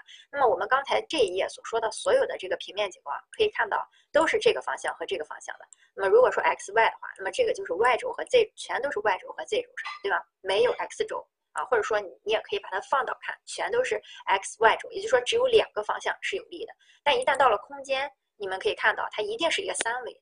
啊，它是一个三维的，那么就是一个空间的大框架结构啊，大框架结构。那么这个是大跨度结构的这个体系啊，就是一个平面一个空间。那么在高层建筑结构这里边，高层建筑结构呃，它的一个特点啊，主要就是高度高啊。首先，高层建筑结构就是高度高。那么我们在呃公共建筑这里面说的是八层二十四米，对吧？在住宅建筑这里边，我们是。一到六层是多层，七到九是中高层。那么高层的话就十层以上，对吧？那么呃，在这个在这个地方啊，在这种呃七十八页这个地方讲高层的时候呢，它又是按照给出了这个米数啊，来给大家具体分了一下。但这个呃，你们可以看啊，七十八页高高度高这个下面它给了一个一般高层二十四到五十米啊，较高高层五十到一百米呀，超高层一百到二百啊，特殊高层两百以上呀。有的书可能写的是两千以上啊，把那个零划掉，它意思是二百以上啊。那么这个这个数据不需要背啊，是就知道高层建筑的结构特点是什么，肯定是高呀，高度高啊。那么现在阿尔法塔也就做到一千米啊。那么第二个是高层建筑荷载大，高层建筑啊卡吗？不卡吧？那么这个高层建筑的呃荷载大卡了吗？啊没有哈。高层建筑的荷载大，这个也是因为它自身的重量大啊。再其次，因为它是高层建筑，它可以承载的人呀或者物的这个体积面积更多啊。那么，那么为什么我们之前的这个呃古代建筑以这个没有特别高的这种，除了塔啊，那就是因为这个承这个建筑的一个是它的材料，还有它的结构承受不了那么大的重量。所以说，高层建筑第二个特点就是荷载非常大啊，荷载非常大。第三个就是技术要求非常高啊，它需要这种轻质材料，就是为什么我们现在。这个一个是需要轻质材料，而且呢还需要轻质材料的这个强度非常强。那也就是为什么我们现在一些高层会用钢结构来做高层啊？那就是因为钢结构比较轻呀。啊，那么它因此它是对技术要求，无论是对材料的要求，还是对结构的体系要求都比较高啊。这是高层建筑的三大特点。那么高层建筑它的形式就比较多了啊，比如说剪力呃这个框架剪力墙结构啊，高层建筑这个形式不用背啊，只是为了怕你跟前面的混啊。框架剪力墙结构可以作为高层结构啊，那么还有剪力纯剪力墙结构啊，还有这个筒体结构。那么框架呃这个这个就不用看了。那么框架剪力墙结构啊，就是第二个图这个就是。用柱子排布的啊，中其中有一些柱子当中呢，做这种钢筋混凝土墙啊，就是剪力墙，然后支撑起来的。那么这个剪力墙结构呢，就全是剪力墙啊，就包的比较围围合的比较严实了。那么一旦全是剪力墙，必然它的这个开窗洞口就不太好用啊。那么框筒结构啊，筒筒这个筒状筒体结构啊，就是这种筒体啊，中间如果是单筒的话，那么一般中间是这个呃交通河的部分啊，就是一个筒体，外边用点柱子啊。呃，或者说这个维护结构就可以了，那么把它支撑起来。如果说这个高层比较大的话，像美国有一个特别嗯著名的建筑，哎呀，我想不起它的英文名叫什么了。那么它因为它是有九，它地盘比较大啊，它就是做了九个这个筒的竖在了一起。那么其中有一个筒做的特别高，那么那几个筒呢，一个是也自自身维护，那么另外也维护它。啊，来做了这么一个结构啊，那么所以说竖筒其实做的是可以更高的啊，那么这个是高层的结构，这个这个这个形式这个地方不太用记啊，不太用记啊，这个只是为了看一下而已啊。对，好像是希尔斯大厦啊。嗯，你们没有什么问题吧？没有什么问题，我们就继续了啊，继续。那么第二节的这个知识呢，哎，主要就是建筑材料这个方面的知识啊。我们讲完建筑材料的时候，我们再休息一下啊。建筑材料呀，书上写了很多。这个地方啊，呃，我们就有几大原则，一个是我呃课堂上讲的这部分建筑材料，你们记住就好。再其次呢，你们接下来如果有人做真题啊，把真题里建筑材料的那那点知识背过就好，其他的就不要管它了。因为建筑材料，嗯，一个是这两年对建筑材料的这个要求不是特别的高，呃，慢慢的有点削弱了啊。再其次，建筑材料它要是考你深的话，多深都能考过去，所以。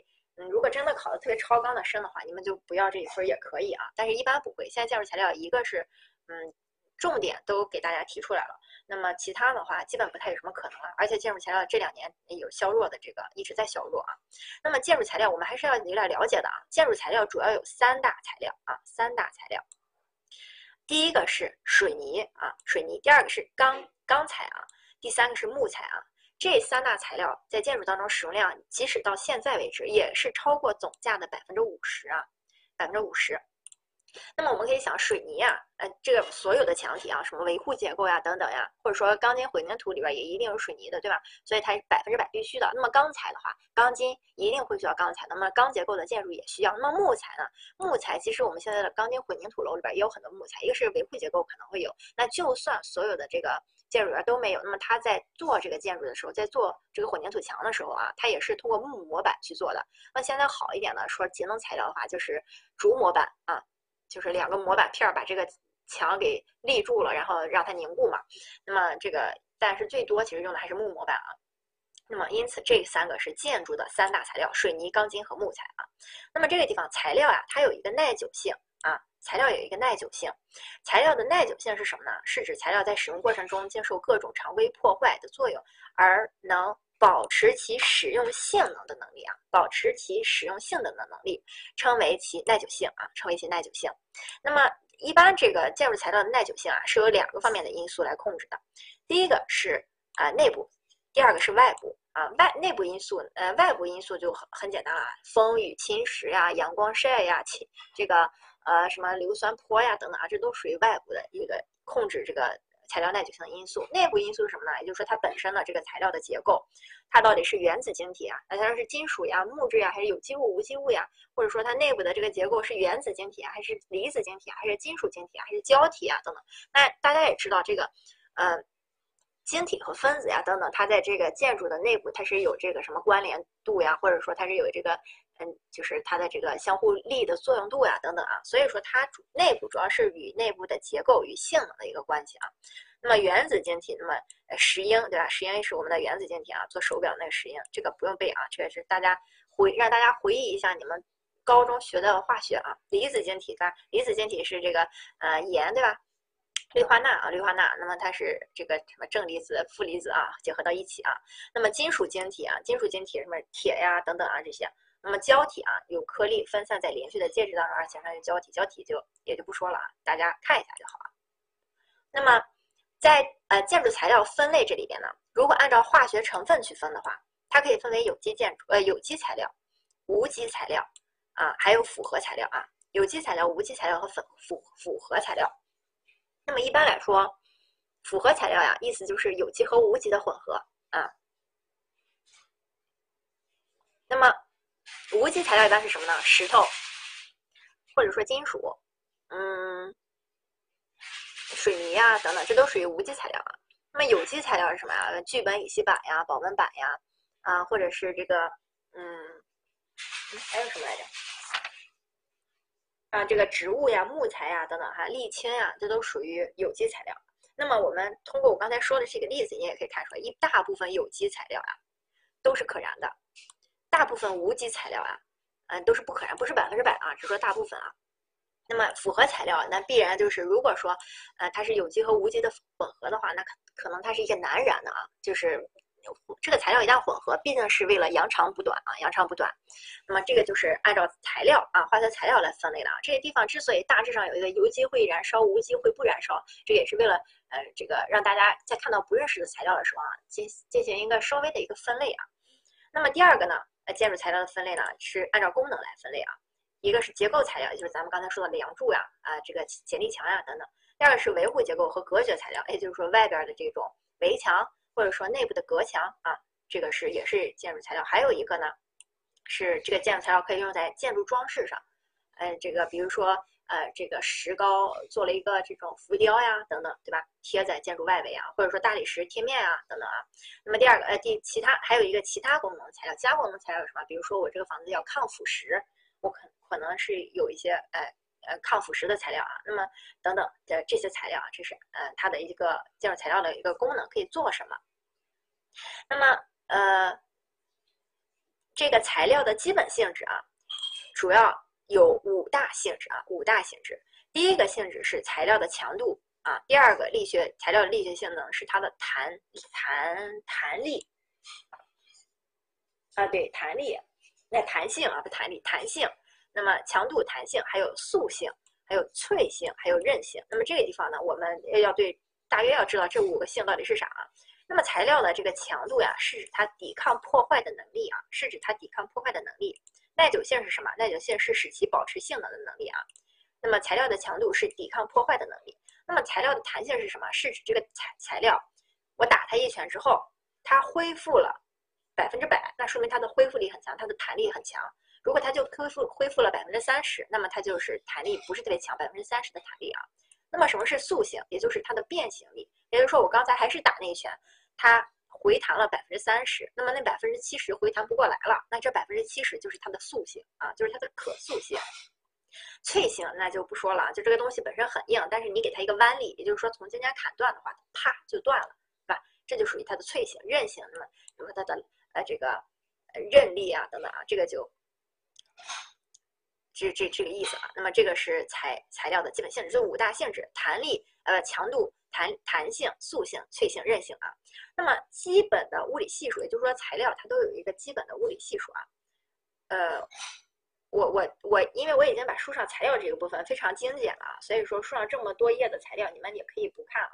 但是我讲的这些材料，像这个物理系数啊非常重要啊，还有材料的基本性质啊，呃，尤其是对前三个弹力、强力、塑塑性啊，弹力强弹强度。弹性和塑性啊，还有以及材料的基本系数，这个是非常重要的。这，嗯，不能说百分之百考吧，但是百分之五十可能有一分啊。如果说接下来几几年要考建筑材料的话，很有可能就是在这这个上面考啊。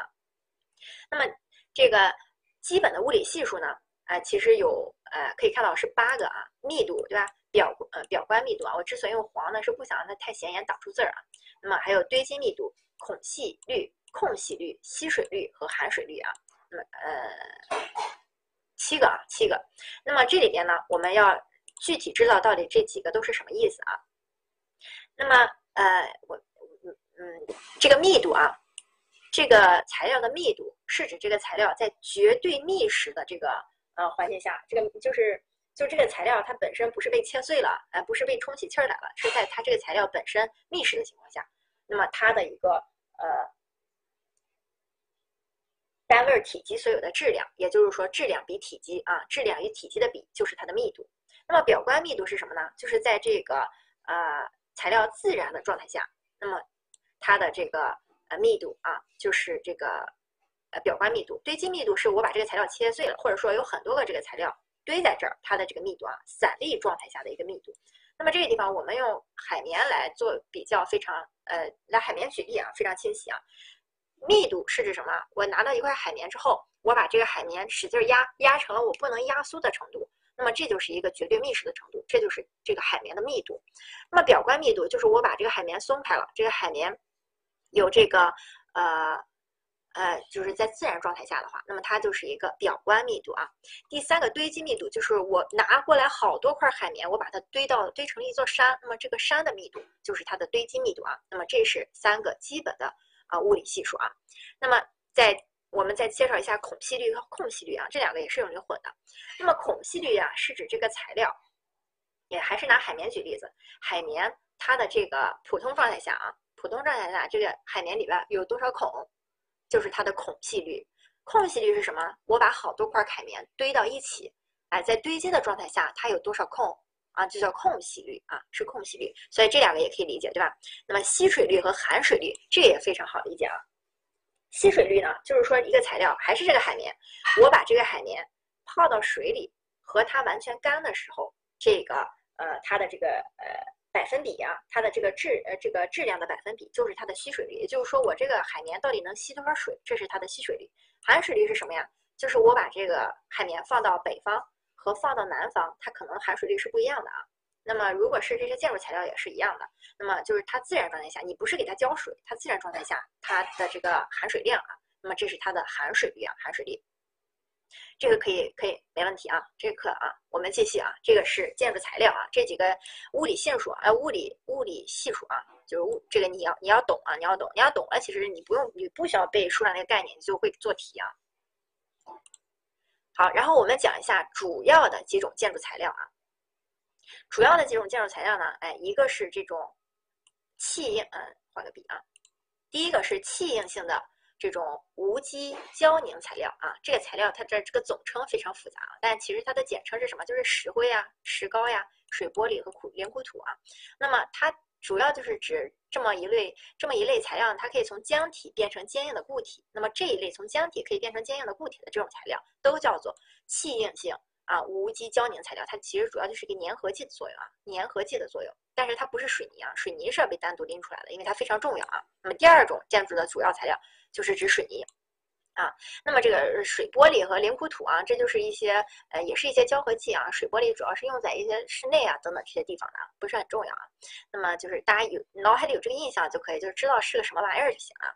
那么第三，水泥啊，水泥分为硅酸盐水泥掺和掺这种混合物的这种硅酸盐水泥，也就是说在硅酸盐水泥里边掺石头呀或者是砂石呀之类的啊。那么还有铝酸盐水泥。第三种呢是混凝土啊，混凝土，混凝土呢，哎这个。重混凝土呀，轻混凝土呀，普通混凝土呀，那想想这个为什么要做重混凝土？它又耗材，那肯定是因为它的强度大呀，对吧？这个承重大呀，等等啊。轻混凝土那肯定是适合这种高层建筑呀，为了减轻自身负重啊，等等啊。那么混凝土，那么第四个是建筑砂浆啊，建筑砂浆，建筑砂浆其实也是一个粘合剂的作用啊。那么比如说有普通砂浆、防水砂浆、水玻璃砂浆啊，水玻璃砂浆，水玻璃砂浆一般也是用室内啊之类的地方。那么第五种就是呃，第五个主要材料就是墙体和屋面材料。那么墙体的材料，哎，砖、砌块，对吧？屋面材料什么瓦，对吧？各种瓦啊，什么石，呃，石，这个，嗯，石棉瓦呀，等等啊，这些，这个就是这个材料这个地方大致上看一下就行了啊。我具体材料这个地方需要大家记什么呢？哎，是在后面啊，后面这个地方是大家要，呃，这两年也是考的比较弱了啊。但是我觉得这个地方因为比较容易记啊，所以说还能理解。一点就也可以啊，因为它可能不会出一道单独的题，但是可能会出一个多选题的选项啊，哎放上可能会让你有点害怕或受干扰啊，所以咱们介绍一下啊。水泥刚才说了分为三种，第一种是硅酸盐水泥，第二种是掺混合物的这种硅酸盐水泥，第三种是铝酸盐水泥。一般呢，硅酸盐水泥啊，我们也称之为这种啊波特兰水泥啊。那么这个水泥啊，一般它要经过就是通过粉状，对吧？先给它加水，它要水化，水化的时候一般都是会放热的啊，然后把它做成这种柱子呀或者砖之后呢，让它凝结。凝结了之后，我们看起来它已经硬了，可能一两天它就已经硬了，但其实这个时候还没有硬度，就是说还不能承重。那么接下来我们要再接着放二十天，让它硬化啊，让它硬化。这个是水泥的一个，就是做成我们能用的时候的一个呃过程啊，先水化，再凝结，在硬化。那么水泥的这个主要的这个指标呢，就是有水泥的这种细度，也就是说水泥的这个颗粒的这种细致程度啊。这是第一个，细度可以影响它的这个硬度呀，或者是强度呀等等啊。再就是它的凝结时间啊，也比较重要。这个水泥，比如说夏天的时候，同样一颗水泥，夏天的时候可能二十天就凝结好了，冬天的时候呢就不太行啊。冬天时候，所以所以很多地方如果太冷了的话，冬天也不能施工啊，因为凝结时间非非常重要啊。所以这也是，呃，这个一看这个水泥到底好不好呀？啊，看它凝结时间。那么第三个是安全性和它的强度啊，那肯定强度是百分之百的，是这个水。水泥的一个指标，那么再就是安全性，比如说它的抗酸性、抗碱性，对吧？抗腐蚀性等等啊。那么这个是呃普通最普通的水泥啊，硅酸盐水泥啊，波特兰水泥。第二种呢是掺了混合物的这种硅酸盐水泥啊。那么掺混合物的目的啊，主要就是为了调节水泥的强度啊。那么添加的这个呃添加了这个增增加的这个水泥品种啊，提高产量，节约水泥的这个熟料，节约水泥的熟料就是这个。就是纯水泥啊，然后降低成本。那么一般呢，我们加水泥的时候就加一些骨料呀，或者是石料呀等等啊。有的是可以加呃增加强度的，或者有的是为了增加它的耐火性呀等等的。那么嗯增提高产量这个也很简单啊，比如说我们一吨的纯水泥可能就出来这么呃几几几几立方米的这种呃石墙，对吧？那我们一旦加了这个。呃，骨料之后啊，那么它可以提高，对吧？也可以加一些，呃，比如说旧的这种建筑，呃，这个混合，呃，拆除的这种建筑垃圾啊，等等啊，就看它的这个强度要求了。强度要求高的当然不行，强度要求低的啊，那么当然我们可以这样用了。那么降低这个成本，因为水泥相对于一些废料的话，可能它要贵一点啊。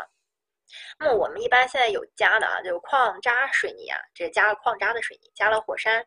灰的水泥啊，加了粉煤灰的水泥啊，那么一般加粉煤灰的这种啊，可能呃多少的这个耐火性呀，可能会稍微好一点啊。那么加了这个呃呃这个加了这个火山灰的啊，一呃也是。那么火山灰呢，呃就主要就是提高它的这种耐久性呀等等。那么加了矿渣的呀，可能呃这个抗火呀、抗烧呀啊。那么加了火山泥的话，呃一般就是火山灰的话，那想我们女士做面膜的时候，火山灰哎可以干嘛呀？火山灰。就是，呃，就是这种，呃，这个火山水泥啊，呃，那么比较利于这个，呃，火山水泥干嘛来着？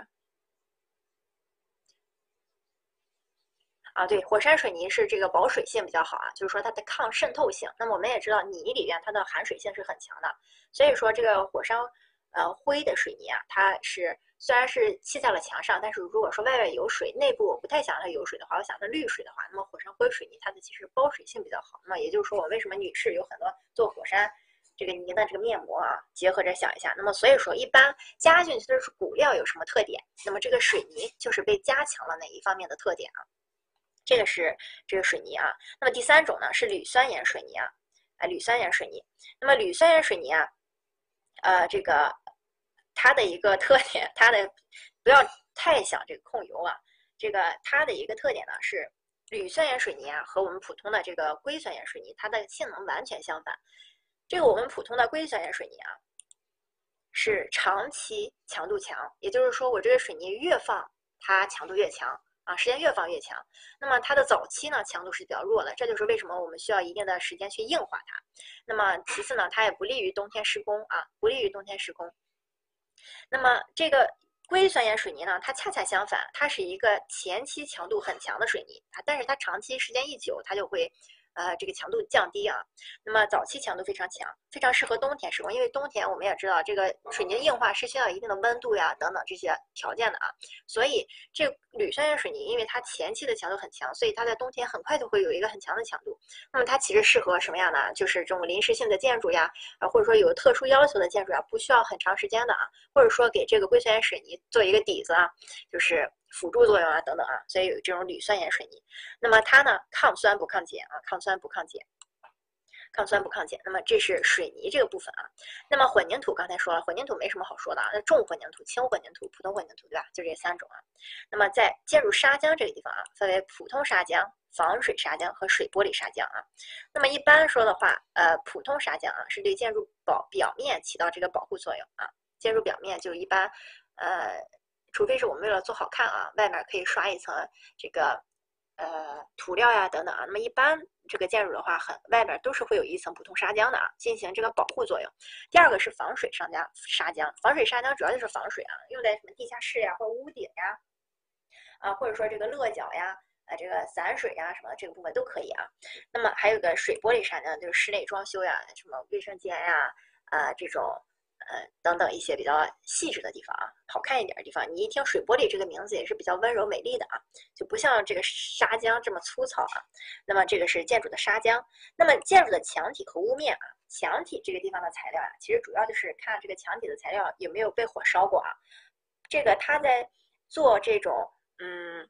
墙体就是在做烧结类砖或者烧结类砌块的时候，这个意思就是说，这个砖在做的时候是被烧过的。比如说咱们现现在禁用的这种红砖，还有以前的这种小青砖啊，古建筑用的这种小青砖，这都是烧结类砖。它以前都是由火窑去烧它的，对吧？这就叫烧结类砖。非烧结类砖是怎么做的呢？也是可以做成砖的形状、砌块的形状啊，或者说板的形状。它是通过高压蒸汽压进去的啊，它没有经过火烧这个程度，那么它就叫非烧结类砖啊。那么这个是墙体的材料。那么一般这个墙体的材料里边啊，只要它出现了什么空隙呀，呃，这个或者说墙体的材料自带这种孔隙，孔隙率比较高的话，大部分情况下都是有利于保温的。那么这个应该大家也可以理解。那么我们中间墙体中间做保温层，或者说我们这个玻璃啊，做双层玻璃、三层玻璃，中间中空，那为什么都是为了保温？那么墙体也一样，一旦孔隙率什么的稍微上去一点啊，它这个呃都会比较利于保温啊，比较利于保温。那么，比如说空心砖，相当于普通砖，它就是利于保温的啊。那么空心这个板呀，这个墙板呀，相对于普通的肯定的。那么如果说是加了钢丝啊、网丝这个墙板，那一定是结实呀，对吧？就这就是墙体大致啊，就这样啊。那么再说瓦，瓦的话就很多种了，小青瓦，古建筑的小青瓦，还有这个皇家建筑的琉璃瓦，对吧？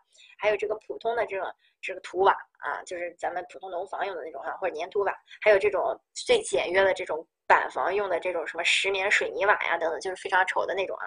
但这个地方我们要知道，这个石棉水泥瓦呀，它质量很轻，它相对于那种呃琉璃瓦、小青瓦呀，它的质量轻，然后防火性啊、防腐蚀性都好啊，什么耐热耐寒啊都挺好。因为这毕竟石棉嘛，它毕竟是人造出来，就是为了这个功能才造它的，对吧？那么但是石棉本身这个东西啊，对人体是有害的啊，呃，是这个石棉本身对这个。呃，健康是有害的啊。那么这是建筑材料啊，建筑材料啊。那么啊，然后我们休息个七八分钟啊，我们再接着讲后面的啊。我们休息一下啊，休息一下，然后大家捋一捋啊。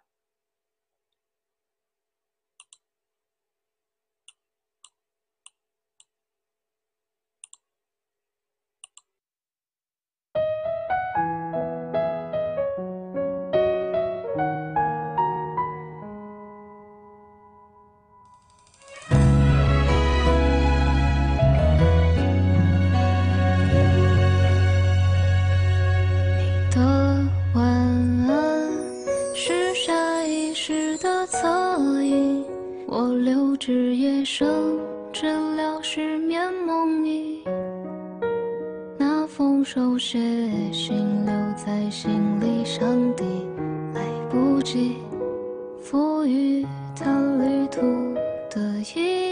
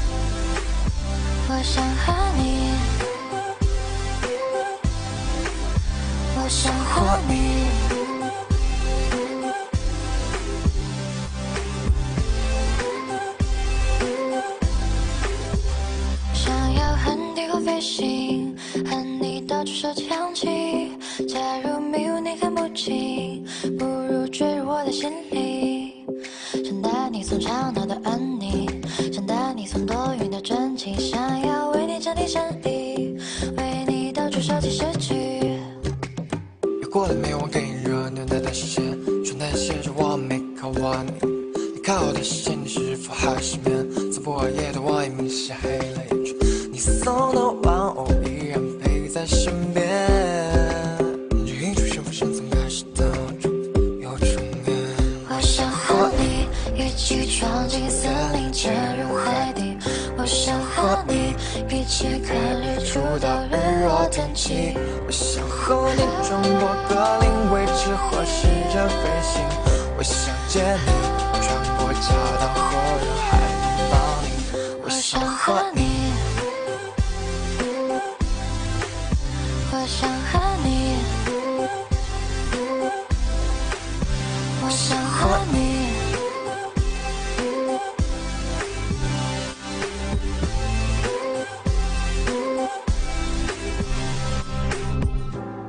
在路过那家咖啡店熟悉又陌生的地点。驻足希望你的身影会出现。说出口的抱歉。曾和你约定的诺言，抬头闭眼，让泪流进心里面。我想和你一起闯进森林，潜入海底。我想和你一起看日出到日落天晴。我想和你穿过格林威治和世界飞行。我想见你。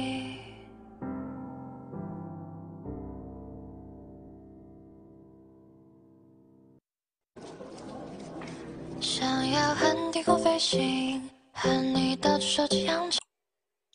OK，我们继续讲啊。我们继续讲建筑构造这个部分啊。我们今天这节课讲到九十呃九十六页啊，第五章我们就不讲了，因为第五、第五、第六章很快就可以讲完，我们下节课就可以一带而过啊。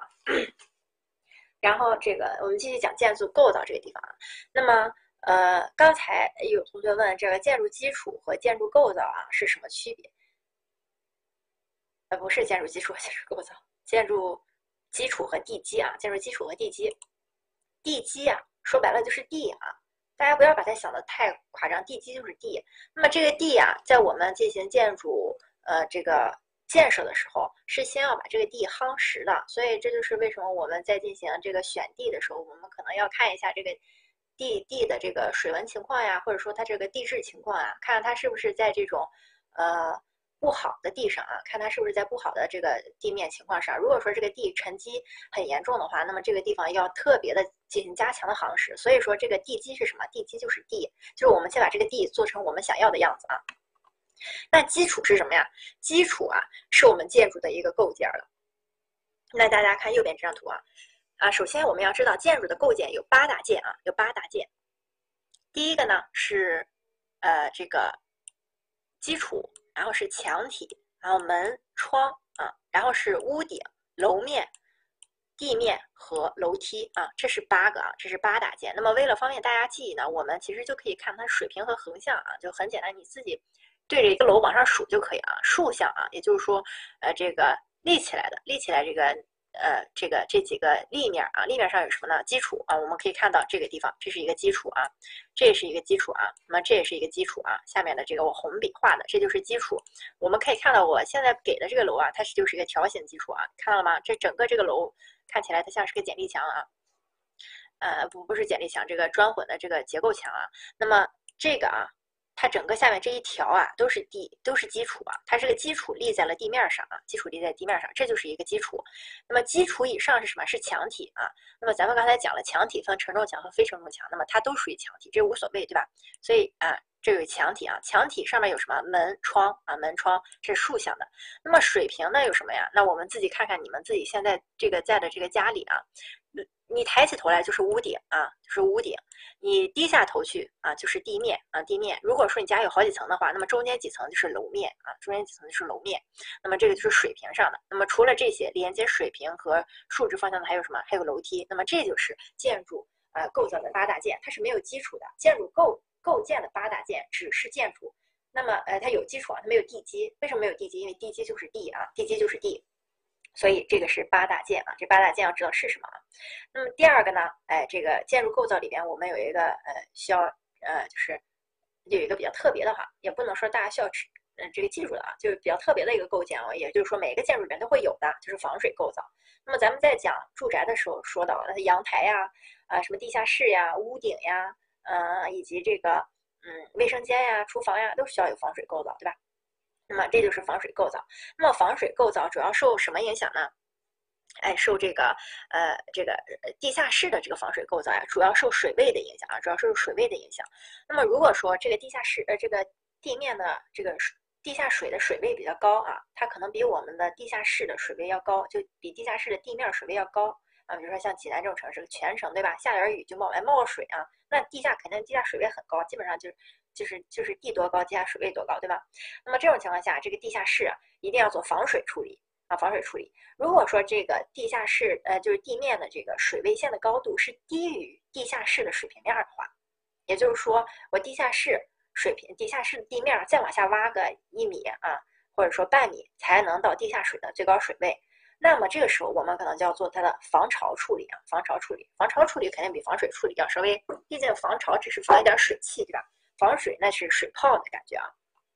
那么这个是，那么如果再使劲往下就没有地下水的话，那么嗯，你你也不能说不做防水了啊，毕竟还会下雨的，对吧？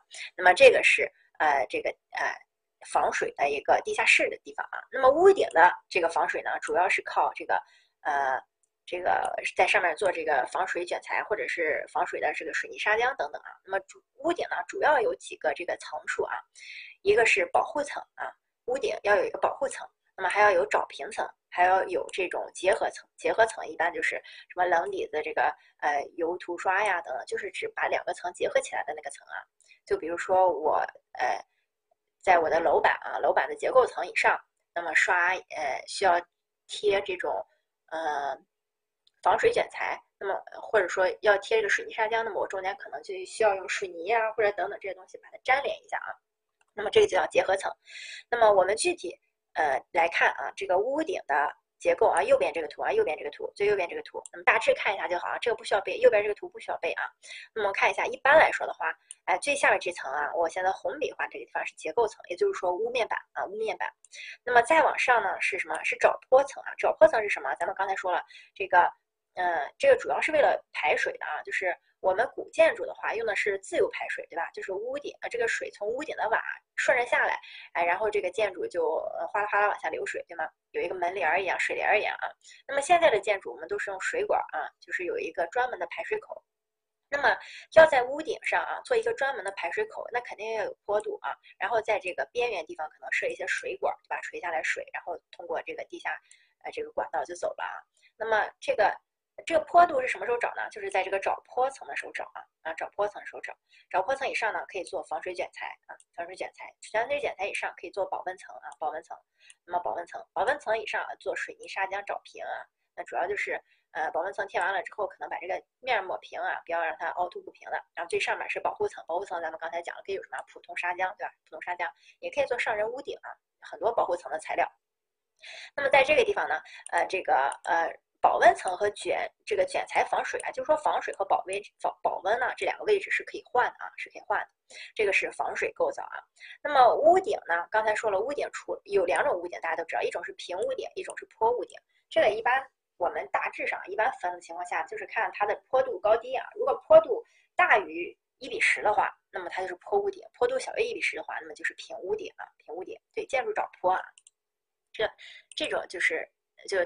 这些知识就是需要你有这个知识储备而已啊。那么至于这个图啊，没没什么意义啊，没有意义。那么刚才讲了，如果说地下室的地下水的水位呢是低于呃这个建筑底面啊，嗯零点五米以上的话，但是又不超过一米啊，大约就是这个范围啊。这个数据也不太有记啊。那么一般我们是要做防潮防潮构造的啊。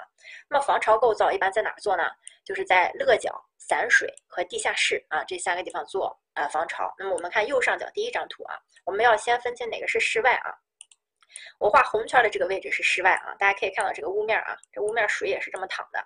所以说这个勒角呀，就是你墙呃你的这个建筑的墙体外围的那个地方啊，就是勒角，呃就是一个提脚线啊，室外的那个提脚线的位置，这个就是勒角。这个地方呢要做隔潮处理啊，隔潮处理主要是隔什么啊？就屋面上有水下来了，对吧？呃，这个那么这个下雨呀等等啊，或者说建筑这个底面啊，可能会往上泛潮等等啊，室外的这个建筑底面，那么这个地方是做隔潮处理。散水呢，散水是做排潮处理啊。排潮主要是比如说夏天的时候，广州啊这种地方可能呃冬天是吧，就它会很潮湿啊。你在家里可能没有水啊，但是地面会泛出来一层水，有的人甚至往外铲，对吗？有的时候潮潮气。太大的时候就会这样啊，那么这个所以说地面的这个散水啊，可以看到它是一个斜的啊，嗯，可以看到它是一个往下斜的，所以它是一个排潮的作用，就是水往下流的一个作用啊，排潮的作用。再就是一个地下室防潮啊，像我这个图画的，那么地下室防防潮呢，也就是说这个这个是室外啊，这个最高水位这个地方这是室外，那么这个是室内，那么也就是说一般地下水位啊比这个室内的最低平面低的时候啊，一般都是低零点五米啊等等的啊。差不多这个高度的时候就要开始做防潮了。那么如果再高的话，叫做防水了啊。这是建筑的一个防潮的一个啊大致上的一个构造啊。哎，啊，那么除了防潮之外呢，还需要有隔热构造。隔热构造，那么就是保温层了。那么如果是南北方的话，那么它就是一个嗯保温的这种，就属于一个隔热构造啊。那么如果是哎啊少了一页啊，不好意思啊，我们先讲保温啊。那么如果北方的话呢，就是保温的构造啊。那么南方的话就是隔热构造啊。那么保温层的位置，咱们刚才在讲这张图的时候也说过啊，保温层的位置和防水层的位置可以互相调换。那么如果说调换了话，这就出现了两种形式。那么它们都是在结构层之上的啊，就是说在结构这个屋屋板之上的。那么如果说防水层，啊，就是防水层在上面，啊，这个这个保温层在防水防水层在这个就是外面，保温层在里边啊。也就是说，如果是屋顶的话，那么防水层在上面。啊，保温层在下面。如果是墙面的话，那么防水层在外面，保温层在里面。这个就叫内置式保温层，就是说保温层在防水层的里面。如果说反过来的话，就是外置式保温层啊。那么这个的话也比较这两种啊，它是有各种优缺点啊。那么如果说它是一个内置式的保温层，那么也就是说外边这种风雨火电的这种侵蚀呀，那么相对来说对保温层的破坏是比较小的啊，是比较小的。但如果说是外置式保温层的话，那么呃，这个破坏可能就是，如果是你这个呃钉个钉，在外墙钉个钉子呀，或者说这个呃有什么点儿这个风吹草动呀，它可能都会破坏啊。那么这是它的好坏啊，这是它的这个呃。优呃，这个各自有各自的特点啊，各自有各自的特点。那么当然了，如果是外置保温层的话，你如果是在屋顶上的话，那么可能你在做上燃屋面呀等等的时候，还要对这个进行加强啊。那么这是大致上你知道一个保温层分内外分啊，分内置式和外置式就可以了啊，并且知道内置式是在防水层以内，那么外置式在防水层以外啊就可以了，就知道这个就可以了啊。其他的就嗯没有必要了啊。那么我们提高保温的方法是什么呢？增加保温层的厚度，对吧？这是最简单的啊，增加保温层的厚度。那么呃这个呃选择导热系数小的一个材料啊，导热系数小，大家知道什么意思？就是嗯比如说室内外有温差的时候，如果这个材料导热系数小的话，它就是把室外的这个呃温度啊呃导进来的这个比例就小啊。就导进来比例小，就这个意思啊。那么或者说提高保温层，还有还提高保温方法还能什么呢？空气间层啊，空气间层。因为这个内保温层如果内置呀，那你在室内做装修的时候就容易碰到它，对吧？就容易坏啊。那么所以说它内外的话是看你具体的需求的啊。那么室内采暖温度一般是十六到二十度，这个也就是大致上看一看就好了。那么大家如果有生活在嗯北方地区的人的话，那么我们这个采暖这个什么要求，对吧？哎，各自有各自的规定，大家都。嗯，知道自己地方的啊，所以说大致上这个书上只是也给了一个概念啊，十六到二十二十摄氏度啊，这是提高保温层的方法啊。那么这个呃外置式保温层，它的优点肯定是呃保在外边，它对整个建筑的结构呀、保温呀做的要呃好一些呀，就它对防水的这个层就会有保护呀。那么所以防水和保温，那么那就看你了，你想哪个做的更好，对吧？哪个更重要啊？就这种感觉啊，所以。因为这是两个功能嘛，哪个优先啊？这是你最简单的来评判它的一个方法啊。那么隔热的话，主要是指在南方地区，对吧？南方地区一般呃夏天太热，或者说冬天都不冷，那么它需要一个隔热手段。隔热的手段是什么呢？哎，首先呢是采用浅色光洁的外饰面啊，去进行一个隔热。也就是说你别哎整个黑布对吧披上啊。那么第二个呢，要遮阳，要有遮阳和通风的构造啊，遮阳和通风的构造。第三个。封闭空气间层，那么这个跟呃保暖是一样的，一旦有空气间层了，就阻隔了两方面的这个热传导啊，所以说有空气间层是比较好的。再就是绿化植物被隔热，那么这个地方呢，我们就要记一下啊，提高保温的方法是什么？啊，提高这个呃隔热的这个方法是什么？其实这个地方我觉得不用记啊，大家在考的时候想一下，你这个，我觉得这这种都是可以嗯日常经验就可以知道，对吧？那么所以说这个就是大致上你们这个要考的话，我就想告诉大家，如果考的话就是这样考啊，他可能问你隔热的手段都有什么，然后啪啪啪给你列了三个对的，哎，再列两个保温的手段放过来，是糊弄你的啊，这样选啊。那么在建筑构造里面还有一个比较重要的构造，就是一个变形缝啊，变形缝。那么我右边这两张图都是一些变形缝啊，变形缝主要分三类，一种是伸缩缝，哎，主要是抵抗热胀冷缩的啊，冬天夏天的温度变化。那么这个水泥啊。呃，混凝土呀、钢筋呀什么的都会热胀冷缩啊，尤其是在桥梁的建筑上，大家一般去走这个高速桥的时候，你们也可以走一段就咯噔一下，走一段咯噔一下啊，都是这个伸缩缝的这个位置啊，换了材料。那么还有一个呢是沉降缝，沉降缝主要是给这个地基不均匀沉降啊，呃来用的。那么呃沉降缝呢，主要是比如说这个呃剪力墙，或者说这个结构做的太长了，那么我们中间打断一下，然后给它一个换一个材料啊，比如说这个，那么。来让它进行一个上下的错位啊，等等等的，也不会太影响这个建筑的构造啊。那么这是沉降缝，主要是地基的不均匀沉降，还有一个防震缝，就是抗震的啊。那么防震缝，那像日本建筑为什么抗震比较好啊？或者榫卯结构的建筑为什么抗震比较好？因为它活动比较大嘛。所以这个缝的作用是什么呢？就是为了让这个呃硬的这个钢筋混凝土啊有一定的活动范围啊。这是变形缝啊，变形缝。那么在空气间层是什么？就是空气层呀，就空腔呀。对，就是你们看一下你们的玻璃啊，如果是双层玻璃的话，那么中间就有空气间层啊，那就就是一个空气层，或者是说抽真空的这么一个层啊，或者说有的是不是还会什么充氦气啊、氖气啊之类的这种啊，反正就是中间是个空的。那么咱们再讲一下建筑节能啊，建筑节能。啊，那么刚才那个建筑构造啊，就讲那些啊，建筑构造需要掌握那些？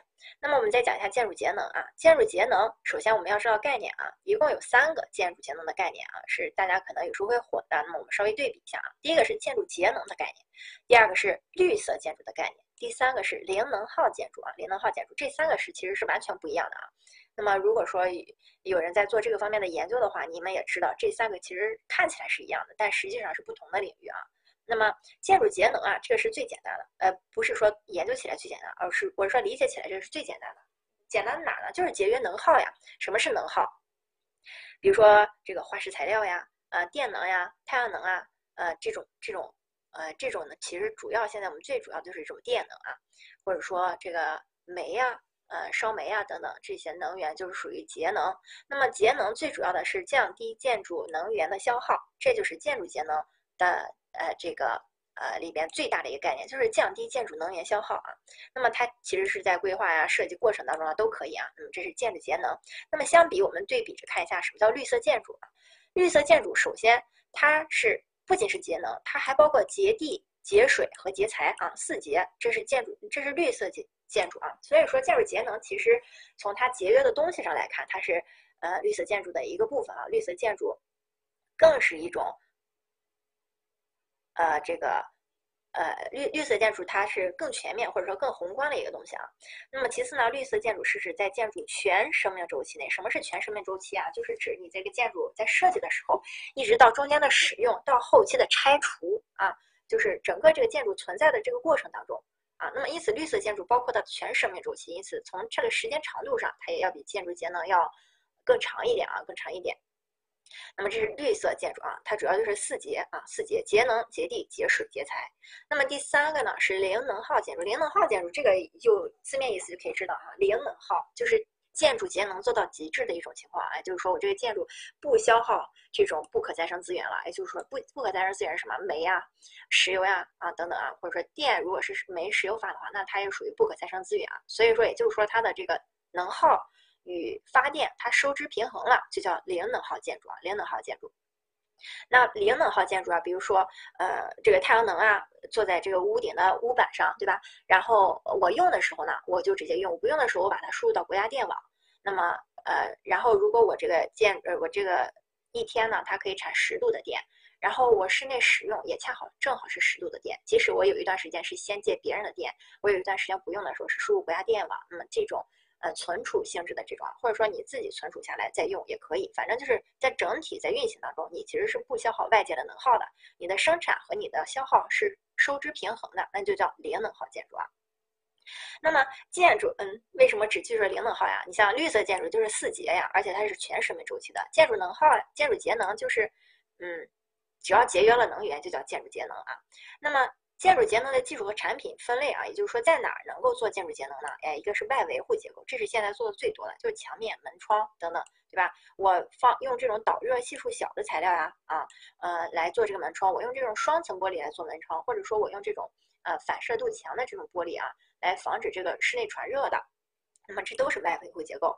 那么在供电啊，供电这个方面，比如说供电呀、采暖呀、照明呀，这个都可以进行这个，比如说用。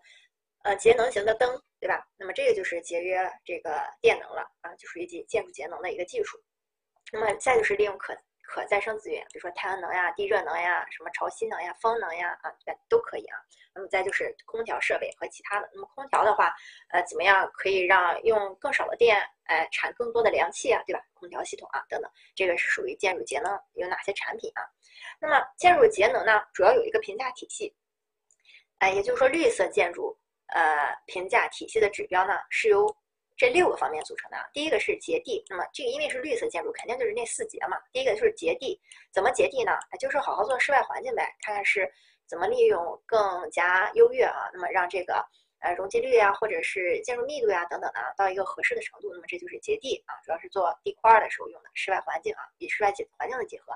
第二个是节能啊，节能，节能主要是利用能源，就是咱们刚才讲的建筑节能啊，建筑节能就属于节能这里边的啊。那么它呃这个怎么样少用点电呀，或者怎么样能在哪儿能安装太阳能呀等等啊，能源利用方面的。啊，那么第三个呢是节水水资源啊，节水水资源这个方面的，那就是说，比如说我们用这个呃把这个水回收起来可回收呀，呃这个用中水来进行这个呃这个冲厕所呀等等啊节水。那么那么节能还包括这个，比如说能源的高效利用啊。那么第四个是节材啊，就是说节约材料了。那么我比如说我用呃我本来建一座房子是需要用四吨的水泥，我现在通过这个。呃，构造的发展或者材料的更新，我现在用三吨水泥就可以够了啊。那么这就属于节材啊，节约这个资源。比如说，呃，那么做钢筋混，做这个，嗯，混凝土的这种，呃，做钢筋混凝土的柱子的时候，那么我们用啊木模板或者说用竹模板的一次性的，那么我们用钢模板啊，钢模板，这就看你接哪个材了。钢模板是可以重复利用的。那么竹木的话，木的话不能重复利用，竹的话，因为它生长的快啊，也算是一种节材吧。那么第五个就是室内环境啊。室内环境二氧化碳量呀，等等的啊，这个也属于建筑呃这个绿色呃评价体系的一个重要的一环啊，这一环可不能忘了啊。就四节之外，哎，就是这个室内环境。那么再就是运营管理，运营管理是指什么呀？比如说我们现在的这个呃空调体系啊，大部分都是哎我去按一下它就开了，我去按一下它就关了啊。那么好一点的运营管理是什么呢？比如说我有这个呃这个感应装置啊，我有这个呃好的感应装置，我可以在这个系统可以自感知这个室内温度是不是合适了，它就自动关了，或者说自动这个量调小了啊，等等这些运营管理啊，这是建筑节能的啊这个呃六个方面啊。那么我们今天的课呢，哎就是这些，然后我们来做点题啊，我们来做点题啊。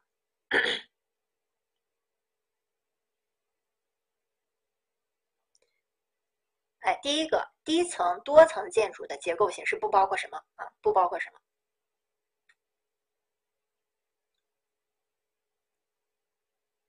哎，这个题选四 D 啊，很简单对吧？矿筒是高层建筑结构里边的一个形式啊。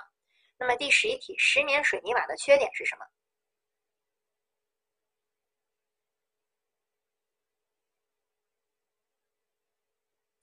哎，对，有毒，有毒啊！石棉水泥瓦。主要就是有毒啊！你要说它易燃，它不易燃啊，它可能是难燃，但是不是不可燃啊？易燃是指非常容易燃烧，比如说火药呀之类的，嗯，那还易爆了。比如说木头呀什么的，非常易燃啊，所以它不是易燃材料，它是有毒啊。那么八十五题啊是个多选题，这个题呢，嗯。我就是想给大家看一下这个题啊，因为这个题一个是这几年已经不怎么考了多选题啊，一个是已经不怎么考了，所以我觉得你也没有必要花费太多时间在这上面。其次呢，我想告诉大家，如果遇到这种题你怎么选啊？下面哪些呃建筑的保温材料是不燃材料啊？这道题呢，答案选的是一、二和五啊。那么这个地方呢，呃，其实 C。D 很容易排除啊，C、D 高分子的材料啊，高分子合成材料一般都是可燃的啊，它这个地方是不燃，所以说难燃可燃，只要能燃烧的材料都是高分子材料。大部分我们遇到的高分子材料是什么呀？塑料就是属于一种合成的高分子材料，对吗？所以说这肯定是燃的。他说的这么。笼统，那肯定有能燃烧起来的啊。第二个聚苯板，聚苯板是什么？就是保温板。不知道大家以前有没有看过一个新闻，在上海我记得哪儿的时候，有一个整个楼的保温板，因为一点火星子就是隔空烧起来了，对吧？在中间这个一窜到底，把整栋楼的保温板烧了啊。那么那就是聚苯板啊，聚苯板。保温材料有很多都是可燃的材料，而且还还挺容易燃的啊。这两个肯定是不会选的。那么一二五我们怎么选？保温砂浆，我们知道砂浆啊、水泥啊这种东西，它怎么可能燃烧对吧？就是个石头一样的东西，所以 B 肯定是要选的。岩棉，我们不知道岩棉是什么，但是我们知道盐是什么？盐就是石头对吧？这就是用石头做的这种，嗯，这种棉啊，所以说它是一个呃，就是不可燃的啊。那么像石棉对吧？不可燃啊，呃，不是说不可燃，难燃啊，难燃啊，它只是有毒，是石头做的嘛。那么玻璃棉呢？玻璃，你们想想，玻璃可燃吗？玻璃不可燃，玻璃，哎，这个温度一高它就炸了啊。所以说它也是一个不燃材料啊。所以这道题选 A、B、D 啊，A A 吧 A、B、E 啊，A、B、E。那么这种已经很多年没考了，这已经是一零年还是一一年的那个时候的一些考题了啊。所以，呃，不要太担心它。但是如果看到的话，你们按照你们的自己常识去分析一下啊。这不是这一年的一个考试重点啊。那么我们继续啊。第一题，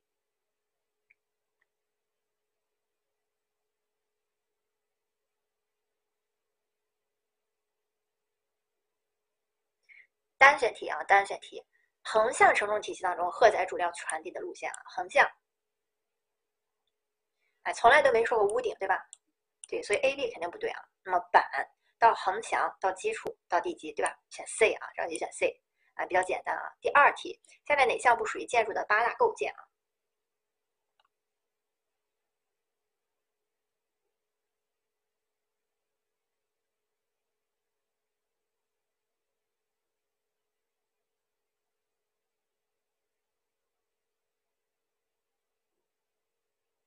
哎，对，这道题选四 D 也很简单啊。第三题，下列关于绿色建筑的概念与做法啊，哪项是错误的？那这都是一些近几年的题啊，也就告诉大家，这个题这块的题不要太担心啊，还是比较比较简单的。绿色建筑哪项是错误的啊？哪项是错误的？对，肯定是 C 啊，这个跟工程造价没有半点关系啊。一般说绿色建筑工程造价还会高，对吧？啊，一定会高的啊。这是第三个啊。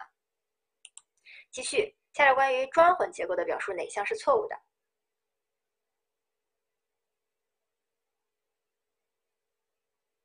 砖混结构，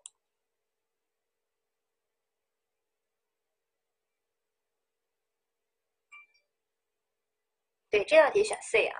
砖混结构的确是最早、最广泛用的一种啊。说老一点的建筑肯定是有的。那么其次，经济适用啊，因地制宜，这个老化了，这种套话都是。那么它的框架体体系呢？内框架呀，横向、纵向，对吧？这个是什么？这个是大跨度建筑才是体育馆啊，或者是高层的建筑才是，这不是砖混结构。砖混结构只能做多层和低层啊，所以选 C 啊。第六题，下列关于纵向承重体系表述哪个是正确的？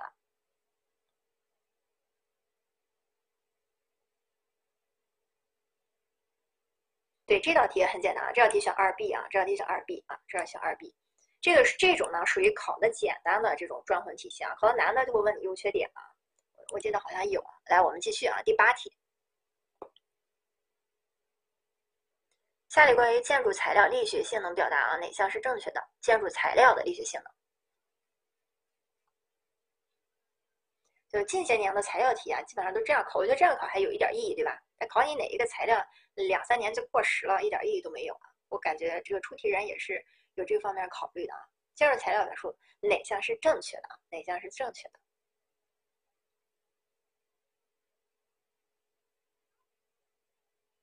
这道题选 C 啊，这道题选 C 啊，C 是正确的啊。那么我们一个一个看，材料经受外力作用时抵抗破坏的能力啊，强度啊，不是硬度啊，强度，哎，所以错了对吧？B 啊，这个这个不叫刚性啊，形状能恢复成原形的能力叫做弹性对吧？叫做弹性啊。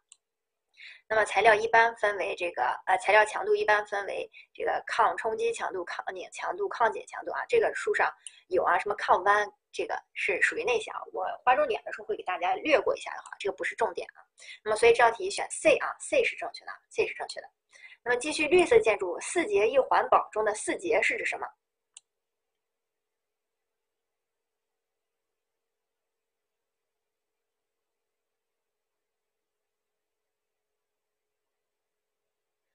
这一题选 A 啊，这题非常简单啊，绿色建筑嘛。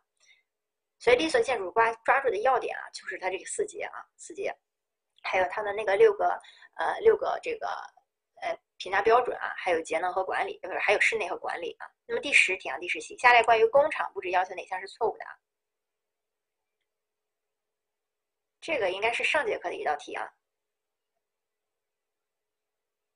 对，这道题选 C 啊，工厂管理能分流就分流，不可能是直接穿行啊，所以选 C 啊，选 C。好，我们继续啊，下有关于工业建筑总平面布局的要求，哪项是错误的？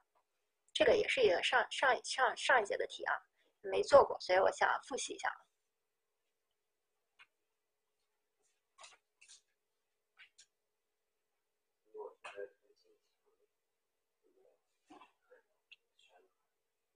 哪项是错误的啊？错误的肯定是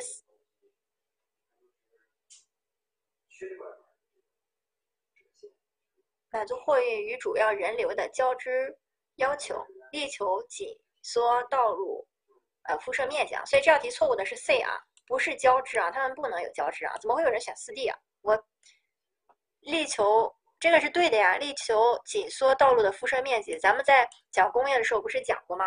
呃，尽量能够呃减少辐辐射面积嘛。那个换过来的意思不就是缩减道路的辐射面积嘛？我不是还用养猪场呀？这个如果是能吊着走的这个吊挂式的这种猪的运输路径，那么下面就不用再铺了，把它铲平就可以了，对吧？所以说这题是 C 啊，那 D D 没问题啊，啊这么多选四 D 的啊，啊第十二题，下列关于场地布置和地基处理表述啊哪一项是错误的啊？